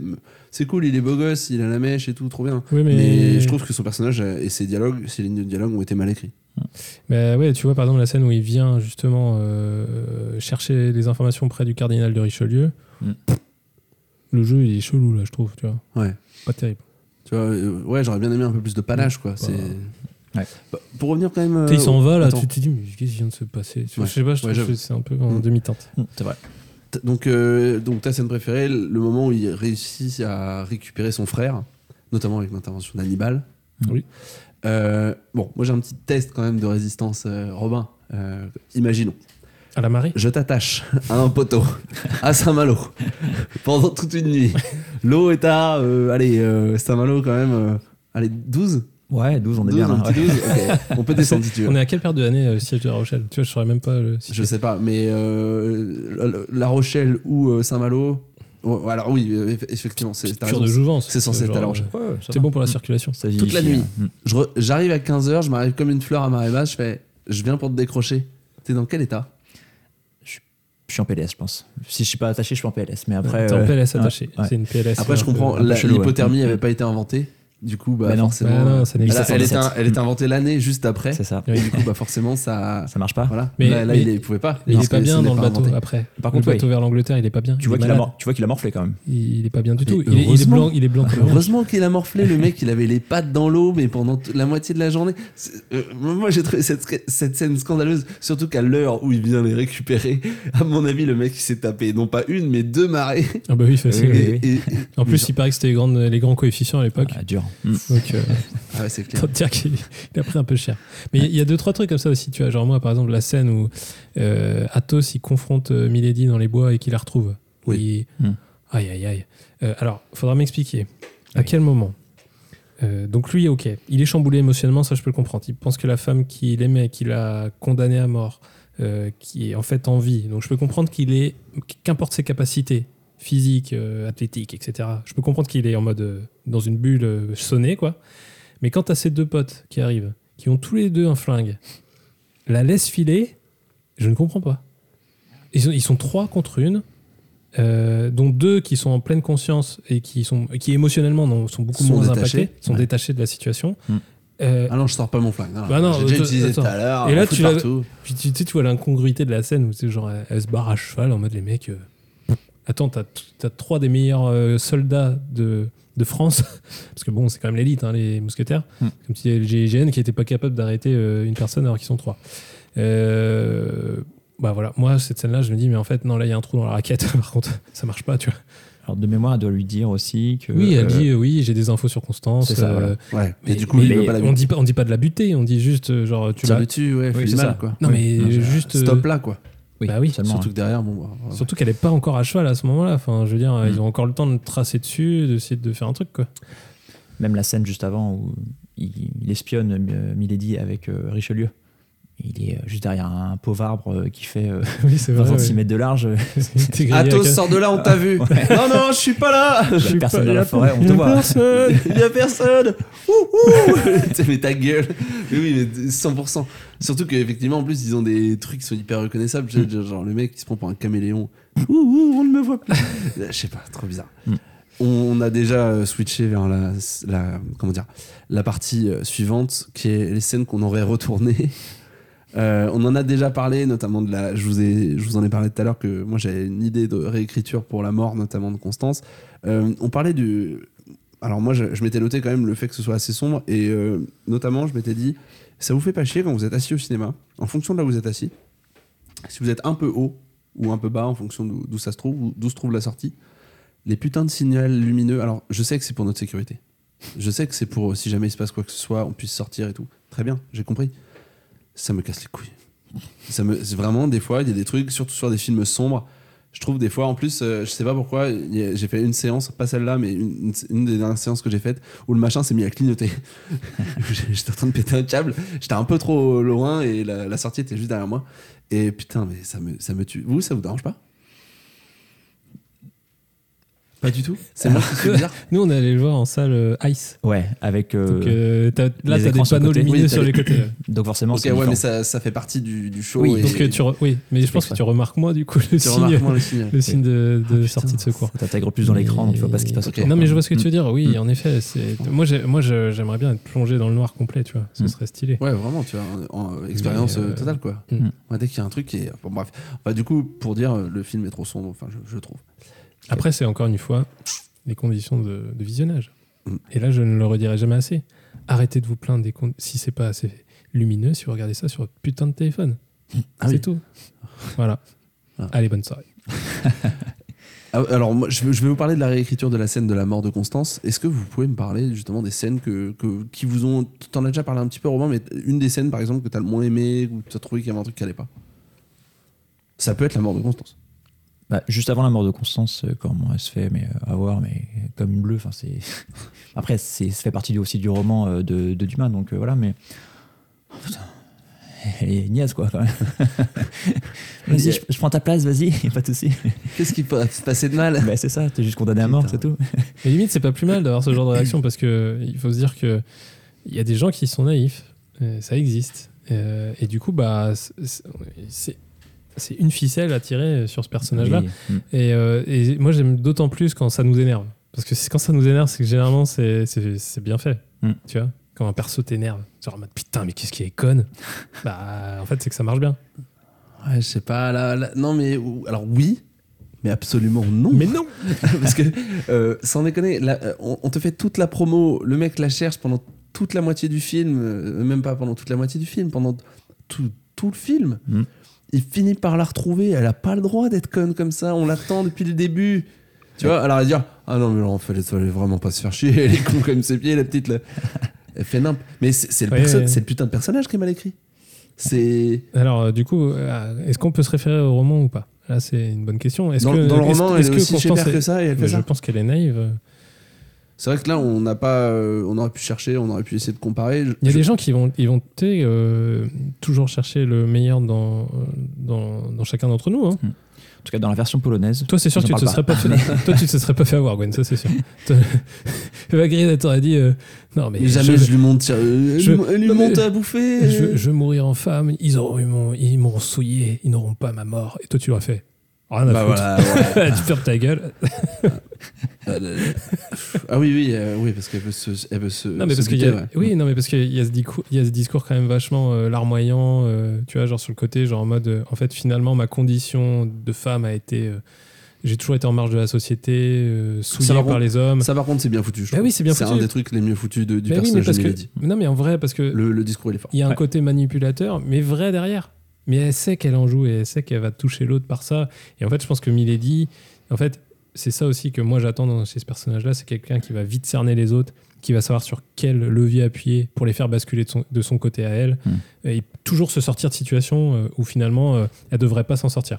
Par contre, moi, ce qui me gêne aussi, euh, j'en profite, c'est pour moi, Milady, c'est quelqu'un qui va à l'inverse des, des mousquetaires qui vont toujours se baser quand même plutôt sur la force, même s'il y a de la stratégie, on est d'accord, mais elle, elle va être plus maline, tu vois.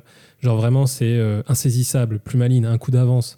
Euh, et là, du coup, tu sais, quand elle se bastonne avec D'Artagnan dans la grange, putain, c'est devenu, euh, c'est devenu ninja en plus. Moi, ça m'a saoulé.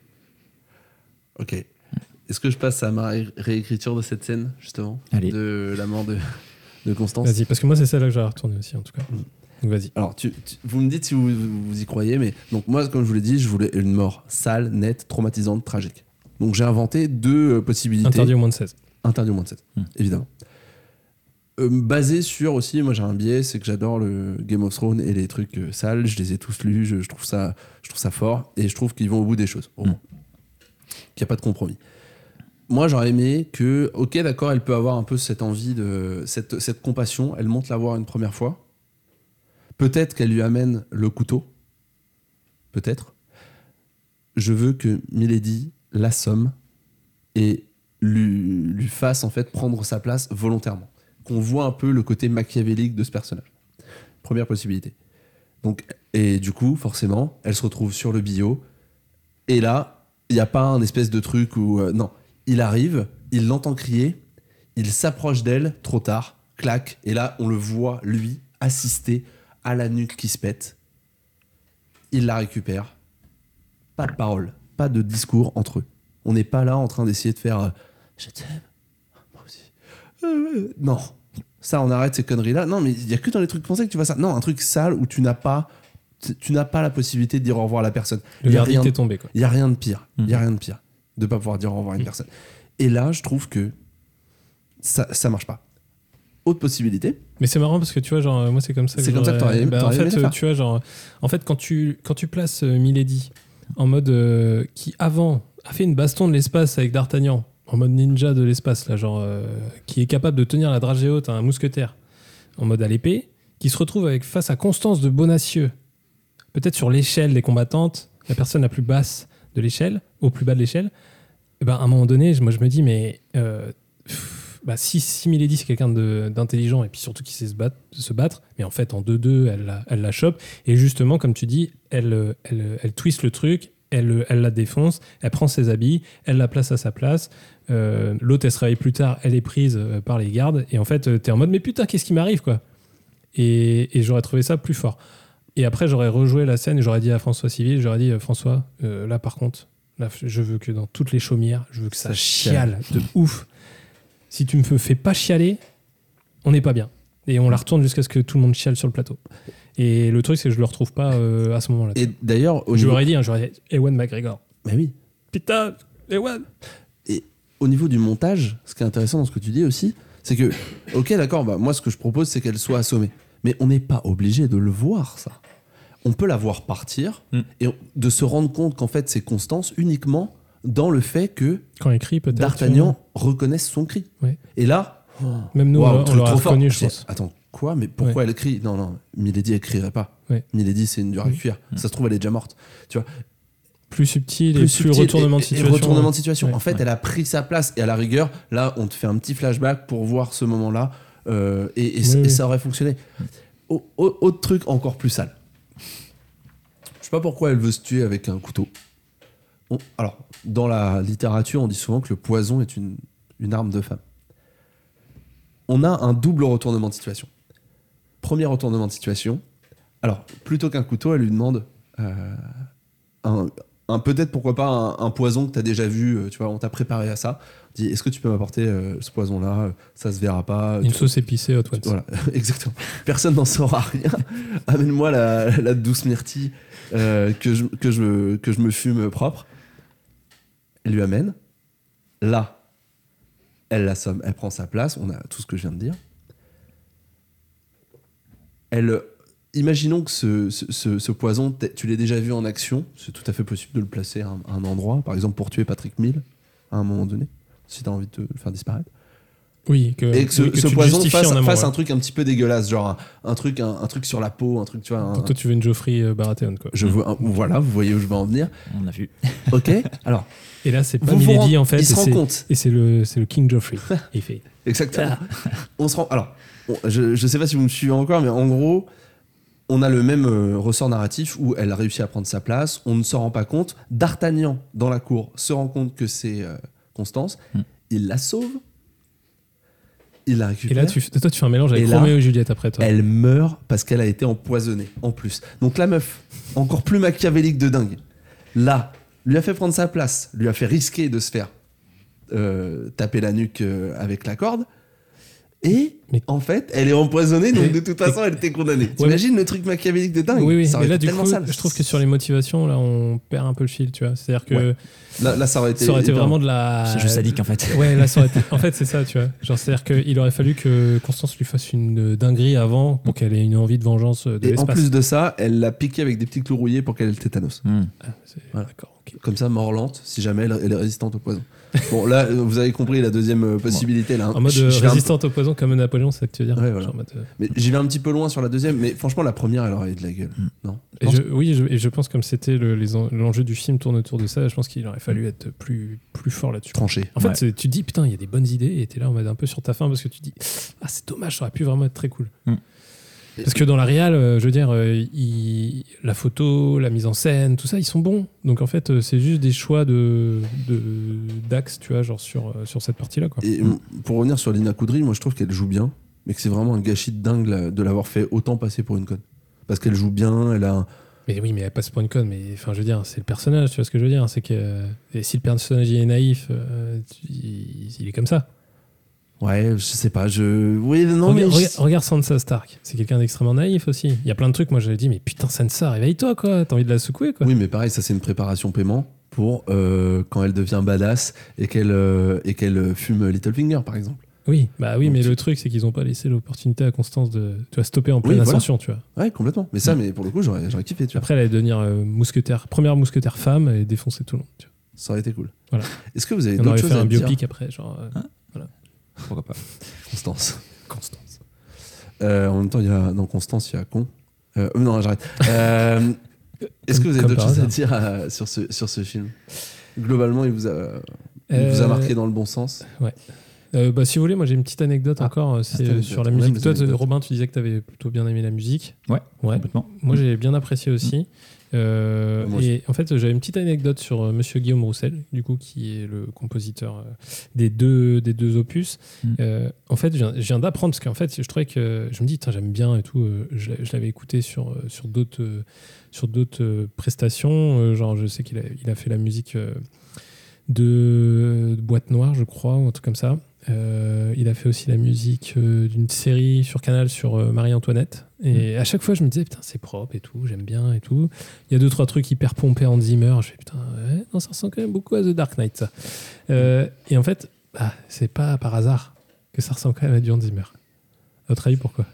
C'est un élève? Ouais. Oh. En fait, euh, Guillaume Roussel, du coup, c'est un élève de Hans Zimmer.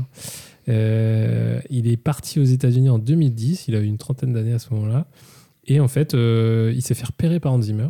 Et Hans Zimmer lui a dit Dis donc, euh, le Frenchie, est-ce que ça te tente de venir dans mon écurie et de euh, venir, de faire partie de, de mes, de ma classe d'élèves compositeurs? Et du coup, bah, il l'a pris sous son aile. Et euh, pour la petite anecdote, euh, Guillaume Roussel, il a travaillé sur Pirates des Caraïbes 4. Voilà. Le- et La a- fontaine de jouvence? Et il a travaillé aussi sur euh, Black Beauty. Je sais pas si ça vous dit un truc, mais connais pas. quand il était là-bas. Et en fait, ce qui s'est passé, c'est qu'avec le Covid, en fait, il a été énormément appelé euh, en France. Donc, du coup, bah, il a composé majoritairement pour la France aujourd'hui. Mais aujourd'hui, quand on pense euh, compositeur français euh, fort, euh, forcément, on pense à Alexandre Desplat, euh, qui est très connu outre-Atlantique. Mais du coup, Guillaume Roussel, je pense qu'il faut le compter maintenant parmi Je les, pense qu'il a marqué des les points plus avec importants. ce qu'il a fait là. Ouais. Parce que c'est. Voilà. Pour le coup, c'est un des trucs. Un, un des, et c'est pour ça aussi que tu rentres dedans comme sur une production américaine. C'est que tu as tous le- les trucs autour qui, qui font que, ça, que tu peux y croire. Romain, est-ce que tu as un dernier mot à dire sur ce film avant, avant de passer au dernier Romain, c'est quiz qui Romain J'ai dit Romain, mais je parle du nez. Ah, c'est pour ça. Ah. Ok, pardon. Euh, On aurait attendu, tu sais, personne ne répond. Bah non. Euh, donc ouais, non, euh, bah, globalement déçu par ces petits points négatifs en fait finalement qui pouvaient amener le film vers un, un- un niveau un petit peu supérieur à mon sens. Euh, mais, euh, mais non, voilà, tout a été, tout a été dit, je pense. Là, on a Ouais, c'est vraiment genre, tu te sens, tu te dis, putain, c'est dommage, il manquait peut-être deux, trois trucs pour que tu sois pleinement satisfait. Ouais, c'est ça, c'est ça. Il y a deux trois petites erreurs qui fait que Mm. ça pêche un peu et on n'est pas sur, on est sur un bon film. On aurait pu Mm. être sur un très bon film, quoi. Mais toi, le jeu d'Eva Green, t'as quand même euh, gêné, quoi, globalement aussi. Parce qu'il y en a beaucoup. Par exemple, Eva Green, elle est quand même hyper cinégénique. Je trouve qu'elle a- elle a- elle capte quand même le cadre. hein, quand, Ouais, électrique. euh, Franchement, n'importe n'importe quel angle de caméra, t'as Mm. l'impression que, genre, c'est bam, elle te capte. Mais genre, euh, dans Casino Royale, moi, c'est abusé.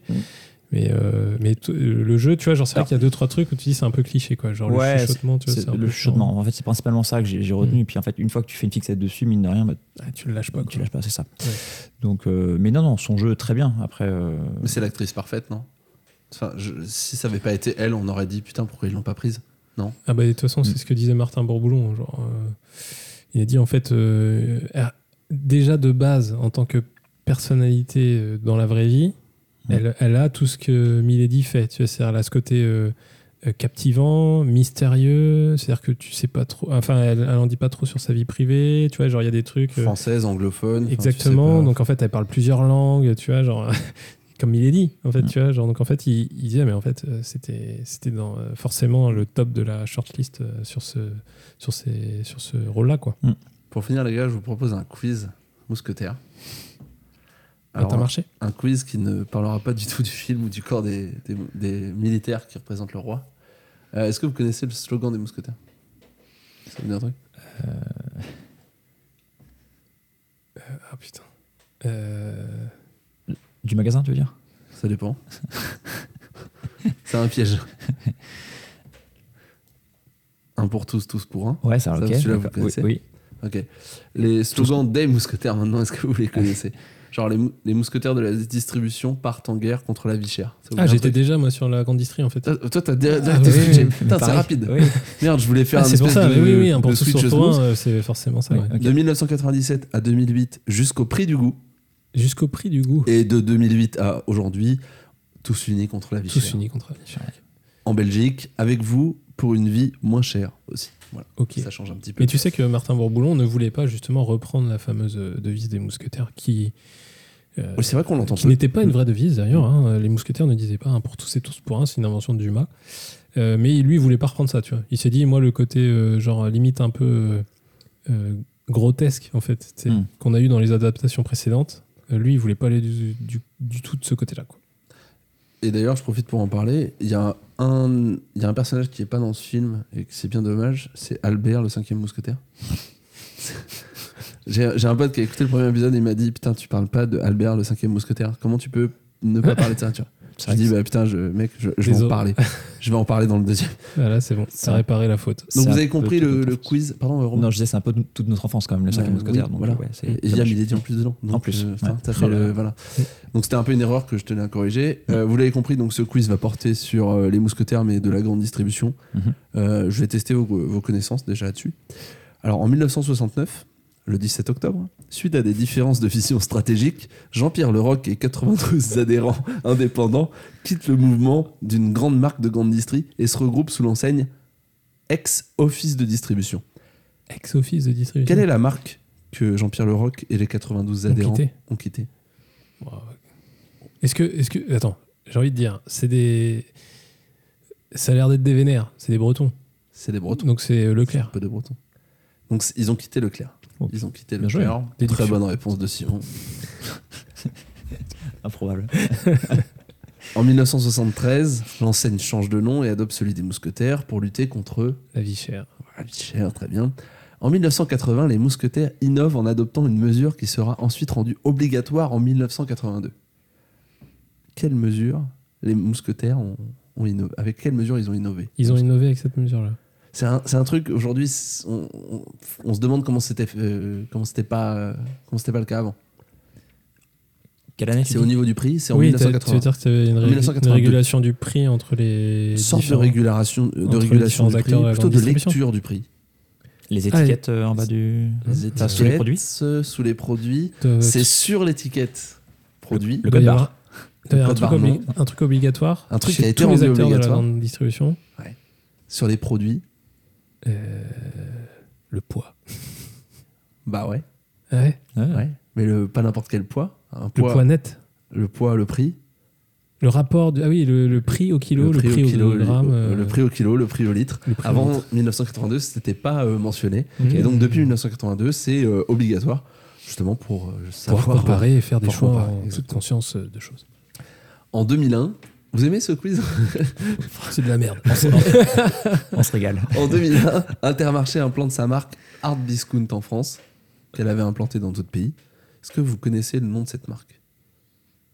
Euh, euh, Il n'y a pas le mot Intermarché dedans. non. D'accord. La marque Art Discount Euh, Intermarché. ah ouais, putain, je, attends, je vois la tête. Tu l'as? Netto. Netto Oh Je sais pas d'où il sort Eh celui-là. ben on embrasse ça. J'avais pas toutes du tout les ça en personnes qui travaillent chez Netto, c'est Netto, effectivement. Bravo. Nouvelle, que- nouvelle question, il y en a plein, je me suis régalé. Combien de types d'intermarchés existent en France? Euh, Ah bah, Il y a des hypermarchés, il y a des super, des centres-villes. Donc c'est quoi T'as contact? Hmm, ouais. Alors, contact, Hyper, hyper, ok. hyper contact. euh, Super. Super, Super très bien, ok, super. C'est super, super. euh, Est-ce qu'il y en a d'autres? Il y en a d'autres. Il y a des, C'est des derniers mots micros. de Les micros centre-ville. intermarchés Des micros intermarchés de centre-ville. Ouais, alors Comment comment, ils on les appelle Alors, on- vous avez dit hyper, super et Et, et, euh, c'est toi qui as dit le premier. J'ai dit contact après. Contact, c'est ça. donc, euh, contact. Donc il en manque un, il y en a quatre. Ah ouais Oh, Je sais pas le nom par contre des petits. Là, Donc c'est les tout petits, c'est ça Hmm. Ok. Alors je vous donne la définition des petites surfaces spécialement étudiées pour s'intégrer dans les centres-villes Mm. des grandes métropoles. Mm. Intermarché, hum. City. non. Non. C'est Carrefour, hein, Ouais. Hmm. plutôt. Intermarché. Si vous donnez votre langue au chat, je vous le dis, c'est, euh, ça va être express. Ok, vas-y, on va pas perdre de temps là-dessus. Express. Bah oui, voilà. Ah, Intermarché Express. Intermarché express, donc il y en avait quatre. Ok. Combien y a-t-il d'intermarchés en France? 264. 264. C'est pas beaucoup. Non, c'est pas beaucoup. Oui, mais c'est pas les plus présents sur le territoire euh, Intermarché. Euh, 850. 850. Il y en a 1835, alors c'est les Ah, chiffres de ouais. 2016. Ouais. Ah oui, en plus. Ils ont réduit depuis. Ils auraient dit depuis, t'as- t'as des Ils sont, ils sont infos. revenus à 200. Oui, euh, c'est ça. 64, oui. Ok, petit peu. dernière question de ce quiz sur les mousquetaires. Enfin, putain. Parmi ces... Je peux plus. Là, je me mets à la place d'une personne qui débarque sur le truc et qui dit Tiens, on va voir ce que ça donne à la fin, et qui tombe sur ce quiz. Oui. et- Putain, terrible. on parlait de cinéma avant. Vraiment. Avant, oui, rembobiner. Rembobiner un tout petit peu. Ah. Revenez 15 minutes avant, on parle de cinéma, promis. Et de la mort de Constance. Parmi ces marques, laquelle n'est pas une marque distributeur intermarché Top budget Hmm, Monique Rano bien dégueulasse cette top budget. Marc Repère Ou Chabrior Marc Repère, c'est Leclerc Marc Repère. Oh, Ouf. Laser. Réponse laser et exact de Simon. Bravo. C'est pas genre. euh, Non, mais je vois très bien la pub en fait, c'est avec la voix de l'acteur. Tu, tu vois cette voix? Dans la... des pubs Leclerc Il y a, tu, vois jamais la gueule du comédien, mais la voix, c'est celui qui joue dans le Pacte des loups et qui fait le poète dans le Pacte des loups. Et qui fait aussi le juge dans euh, Les Trois Mousquetaires. Genre qui a une voix reconnaissable. Oh Je sais pas si vous voyez là, genre. Tu sais, dans. Alors. euh, Fort. Je vois. Dans le Pacte des loups, il fait, euh, tu sais, il fait le mec qui courtise la sœur de Oui. Vincent Cassel, là, et puis Mhm. il a une tirade où il fait Oh loup, oh loup Et ben ce, mec, ce même mec-là, il joue un des juges dans euh, Les Trois Mousquetaires. Et c'est lui qui fait la voix de, Alors. de la pub Leclerc. Alors c'est quand même dingue La boucle est bouclée. d'avoir réussi à trouver quelque chose qui connectait avec le film dont on parle. Le lien est très fort. Le lien. Voilà. Le lien est très fort. On arrive à, à la fin de ce terme. On De, peut conclure là-dessus, je pense. à la fin de ce quiz euh, des mousquetaires. Euh, Est-ce que vous avez des petits conseils ciné, des petits conseils séries à, à donner, des trucs que vous avez vus récemment qui vous ont marqué euh, et que vous pouvez conseiller aux gens qui nous écoutent? Je vois, je vois que Robin est en train de chercher. Je regarde mes dernières que, séries. euh, euh, moi, je, alors, euh, pour les curieux, je, je vous invite à aller checker euh, le dernier euh, Zack Snyder, Rebel Moon, pour vous faire un avis. Voilà, Voilà. c'est un peu l'événement Netflix de cette fin d'année. Euh, sinon, rien à voir, très différent. Euh, donc moi, j'aime euh, j'aime beaucoup le foot. J'ai euh, j'ai grandi euh, dans cet univers-là. Euh, et euh, j'ai regardé hier le film Marinette, euh, qui raconte la vie de Marinette Pichon. Euh, donc c'est sur euh, Canal Plus si vous voulez euh, voir ce film. Et en vrai, c'est très sympa. C'est vraiment. euh, Pas trop euh, gnangnan, non, euh, pas du tout gnangnan. Plut- Plutôt assez, assez dur parce que tu as même Alban Lenoir qui joue le. Coach Non, le. Papa Alors c'est Fred Testo qui joue le coach, Ok. mais genre euh, jeune. Et après, tu as toute la partie en équipe de France. Tu as même Sylvie Testu qui joue une coach. Mais tu as Alban Lenoir aussi qui fait euh, le daron de Marinette Pichon. Et elle, elle a eu une enfance extrêmement difficile hein, parce que son, son, père a été euh, emprisonné euh, pour euh, ouais, voilà, pour- diverses choses. Je vous laisse découvrir un peu son histoire. Mais c'est hyper intéressant parce qu'en fait, on découvre plein de choses et en même temps, il y a des images de foot et tout. C'est un Euh, parcours, euh, un parcours incroyable. ah bah ouais, c'est ça. Ouais. Genre ça reste encore aujourd'hui la celle qui a marqué le plus de buts en équipe de France, euh, hommes et femmes confondus, je crois. Ah oui. Ok. Donc euh, hyper intéressant et puis ça fait plaisir de voir des films de foot qui sont filmés sobrement mais euh, avec euh, avec euh, générosité quand même. Donc euh, T'avais j'ai- vu bien aimé. Goal, naissance d'un prodige Ah bah bien sûr, ouais, bien T'avais sûr. vu ça, Robin Bien sûr. Newcastle, putain, c'était un rêve ça. Vous vous souvenez du nom du gars? San- euh, Santiago euh, Santiago euh, Muniez. Muniez. Muniez. Putain. Bien joué. Terrible. Mm, mm. Mais alors avec non mais par contre avec le recul moi ce qui me faisait délirer c'est la manière dont il joue quoi Euh, c'est les passements de jambes les plus serrés du monde quoi genre il y a rien qui y va quoi Mm. et pourtant euh, je crois que c'est pas dans le 3 ou parce qu'ils en ont fait 3 je crois Ah ouais, moi je me suis arrêté au 1, Simon. ouais mais à le 1 bah, ma- le 1 ça reste euh, Le- incroyable D'ailleurs, le mec qui repère, oui euh, tu sais, on parlait de Game of Thrones tout à l'heure, le mec qui repère Santiago Muniez, il joue dans Game of Thrones c'est Stanis Baratheon. ah ouais? Ouais. oh mais c'est incroyable je te jure. Putain. Folie. Mais moi, j'ai trouvé ce film, c'était incroyable de dire que c'était un jeune Mexicain qui se retrouve à Newcastle. Oui. Et moi, ça me faisait tellement les Magpies, quoi, genre en mode euh, tellement stylé. Saint Quoi. James Park. Ouais. Dinguerie. Mais après, c'est vrai que ça a dérivé. Puis il avait pris la grosse tête et tout. Ça, ça a dérivé. Les putes. Non, mais parce que t'as genre Beckham et Zidane hein, dans le 3. Oui, oui. Et Le non, genre, mais- euh, Ah, quand, il, est- pas- quand il est au Real, c'est. J'ai pas fait le 3. faut que je- Ouais, écoute, il hein. a signé au Real. Si tu sais pas quoi faire un jour, euh, tu te fais chier un dimanche. euh, Il est pas trop tard, peut-être ouais, ce soir. euh, ouais. Alors, Romain, est-ce que tu peux nous parler des derniers trucs sympas que tu as vus Ouais, alors. euh, sur plateforme C'est pas tout tout récent, mais euh, j'ai bien aimé la. je reste sur le thème de Saint-Malo, mais All the Light We Cannot See, euh, Ah oui, qui est très très, bon sympa. Mm. Une petite mini-série là sur euh, la Seconde Guerre mondiale, Sur Netflix, ouais. qui se passe à Saint-Malo avec une, une petite fille aveugle et euh, un Allemand, du coup, enfin un peu plutôt sympa. Avec Hugh Glory qui Ouais. joue dedans. Et, Et aussi Marc Ruffalo, ouais, tout à fait. ouais. Donc, Sympa. euh, Et euh, tourné à Saint-Malo.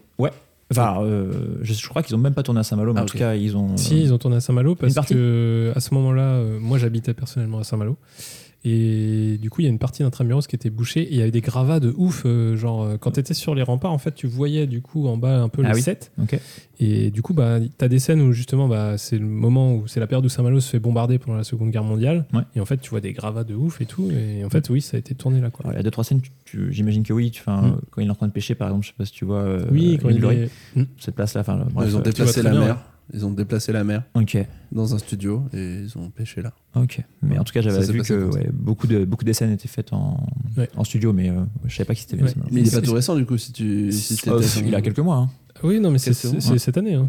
Ah, c'est cette année Euh, c'est c'est une mini-série, c'est quatre épisodes. Ouais. Genre, euh, et c'est bien quoi. Ah, ok, du coup. d'accord. Ouais. Ça adapte un livre et tout. euh, Mm. et c'est vraiment cool. Ok, ok. Ouais, c'est vraiment le genre on, de. on peut, on peut regarder ça où tu dis? Euh, Netflix, Ah, Netflix, ouais, ok. c'est ça.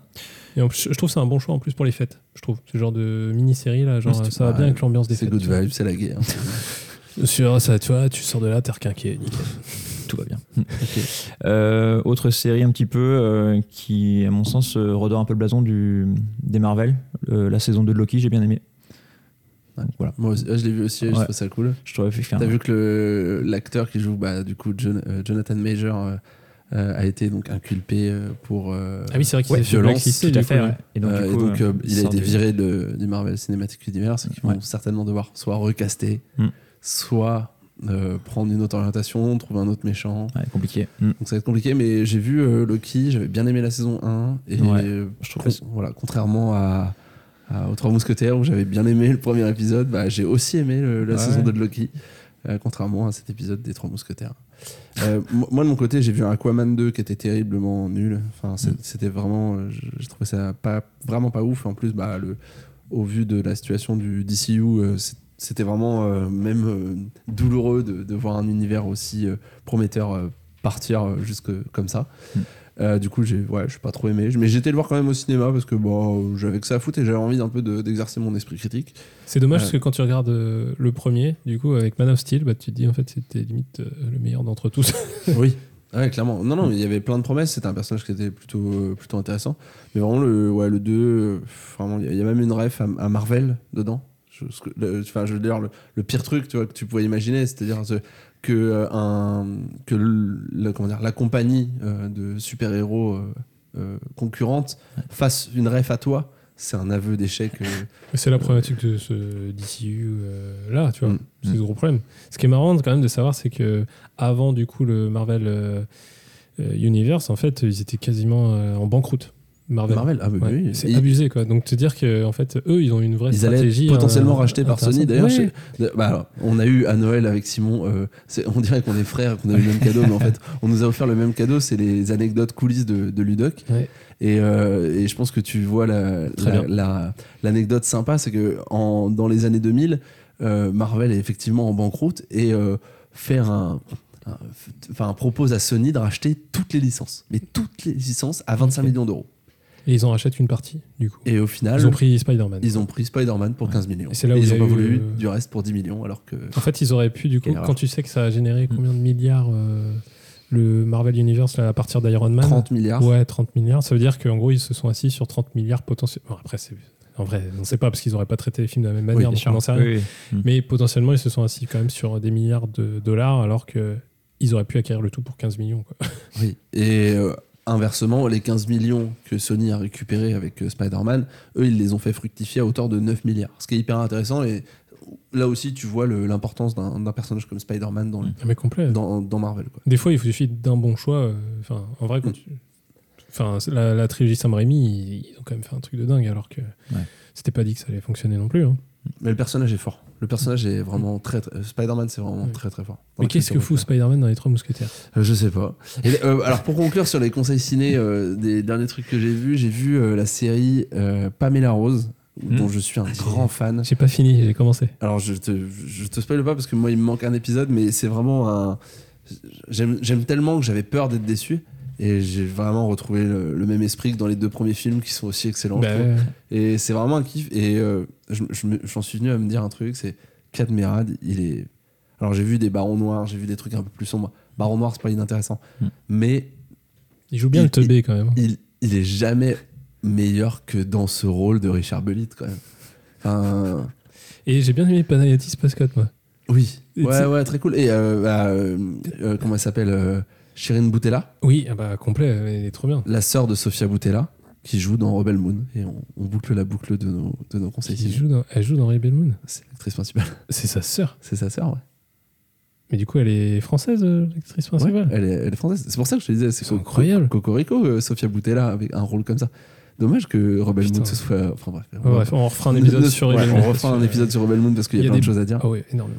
Bah, en, tout cas, en tout cas, on espère que vous qui nous écoutez, vous avez, euh, vous avez appris des trucs et vous avez trouvé ça sympa. On rappelle que si ça vous a plu, vous pouvez mettre des étoiles sur Spotify et Apple Podcast. Euh, Robin, toi, ça t'a plu? Tu vas mettre euh, tu vas mettre 5 étoiles euh, à ta, À ta propre à ta- prestation. à ta propre prestation. Oui, quand même. Ouais, C'est t'as un passé un minimum. bon moment C'était la première fois que tu faisais un, un podcast? C'était la première fois, donc euh, super expérience. Merci. Ok, Merci tu reviendras, ça va, on t'a pas traumatisé. Non, On t'a pas traumatisé? Non, pas du tout. On- ouais, désormais on pose des questions en même temps que Simon. Ouais, dur. T'imagines, tu commences comme ça, c'est terrible. Ouais, ça doit être dur. Ouais. Non, je reviendrai avec plaisir. Mais c'est un truc que tu fais de plus en plus, je trouve, quand tu t'habitues à faire des podcasts, c'est que d'un coup tu commences à te parler les uns sur les autres et ça te gêne même plus. tu sais. Mais en fait, on a peur. En fait, euh, on, euh, on- euh, nous, on est un peu des, des piou-piou, euh, peut-être, mais euh, Et t'oses pas couper. t'o- Alors que là, je viens de pas te couper, couper. tu vois, par exemple. t'oses pas couper, mais en fait, quand t'entends pourtant, ça semble logique. les meilleurs Bonjour. podcasts, bonjour, oui, salut Simon. Euh, les meilleurs podcasts, en fait, faut, faut que ça pète et faut qu'il y ait tout le monde qui parle en même temps. Et du Ouais. coup, c'est, enfin, euh, nous qui écoutons deux, deux, trois podcasts de cinéma avec Simon, peut-être que tu les écoutes. Tu vois, on écoute beaucoup de deux heures de perdu. Hmm. Putain, eux, ils se coupent tout le temps la parole et il y a un vrai truc qui est agréable. On fait de la pub pour les autres podcasts. Allez écouter les autres, ça change mieux. Euh, Qu'est-ce que je disais? Ouais. Qu'est-ce que t'aimerais, euh, par exemple, si tu devais revenir pour un épisode? Est-ce qu'il y a un film? Bah, Interstellar, peut-être. Interstellar? Hum, ouais, avec plaisir. Vous l'avez pas fait encore? Non, on n'a pas, Pas fait fait Interstellar. On n'a pas fait de Nolan. En vrai, on n'a pas fait. Est-ce qu'on a fait des films euh, genre nos- parce que moi, euh, Interstellar, euh, je l'ai pas dit, mais c'est aussi un de mes films préférés. Euh, mais on n'a pas fait tellement, tu vois, des films, pré- nos films préférés. On les, on les évite un peu parce qu'en fait, ça, ça nécessite d'avoir aussi un esprit critique de- dessus. Et, Mm. Et des fois, c'est un peu dur, tu vois, sur un truc. Je- moi, c'est c'est ma, ma compagne notamment qui, est- qui a vu Interstellar et qui euh, qu'en parle comme si c'était un nanar. Bah, ça fait trois semaines qu'on s'est pas parlé. euh, Je comprends. non, mais elle a pas du tout Depuis la sortie euh, du film, on s'est pas parlé.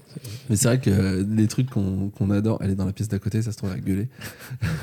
Je vous entends, hein Mais euh, ouais, non, tu vois, genre, moi j'aurais du mal à parler d'un film en essayant d'avoir un, un regard critique ou que d'autres, tu vois, le, tu sais, des fois t'as des films bonbons que t'as envie de protéger. Mais Interstellar, ouais, ce serait cool. Chaud. Plein de choses à dire sur Mm. Interstellar. Matt Damon, incroyable. Ce rôle, tu t'attendais, vous vous attendez à ce que Matt Damon, je, moi, je, suis, je suis en roue libre là, moi je suis parti pour, euh, pour 3 heures. Plus rien- s'arrêter, hein. Moi, de- depuis qu'on a parlé de façon de, des Ça fait trois trois mousquetaires- semaines qu'on est sur le film, on va s'arrêter là. C'est vrai, il est quelle heure là? Oh putain. Euh, mais ouais, globalement, tu vois. euh, Il y a l'eau qui monte, hein. on est à Saint-Malo quand même accroché là. Oui, j'avoue, mais ça a pas Hein l'air de déranger. Et l'hypothermie, c'est inventé demain. Vous vous euh, attendiez à ce qu'il il sorte du sarcophage, Matt Damon, que ce soit Matt Damon? Ça vous a. Oh putain, Matt Damon, ça vous a pas fait ça? Ah putain, attends, vas-y, il faut que je me remette le truc. Alors, non. euh, sais, euh, Oui, genre, oui, oui. Matt Quand Damon, ils arrivent euh, sur la ils planète, sur la planète, Ouais. Et euh, Matt Damon sort. Oh, je me rappelle même plus l'effet de surprise du truc, tu vois. c'est Bah, pas le truc qui m'a choqué le plus, en tout cas. Mais, ouais. Là, tu vois, moi, je. Ah putain, Matt Damon. C'est ça qui est cool dans les films de Nolan, c'est que même dans le dernier, euh, dans Oppenheimer, en fait, il y a.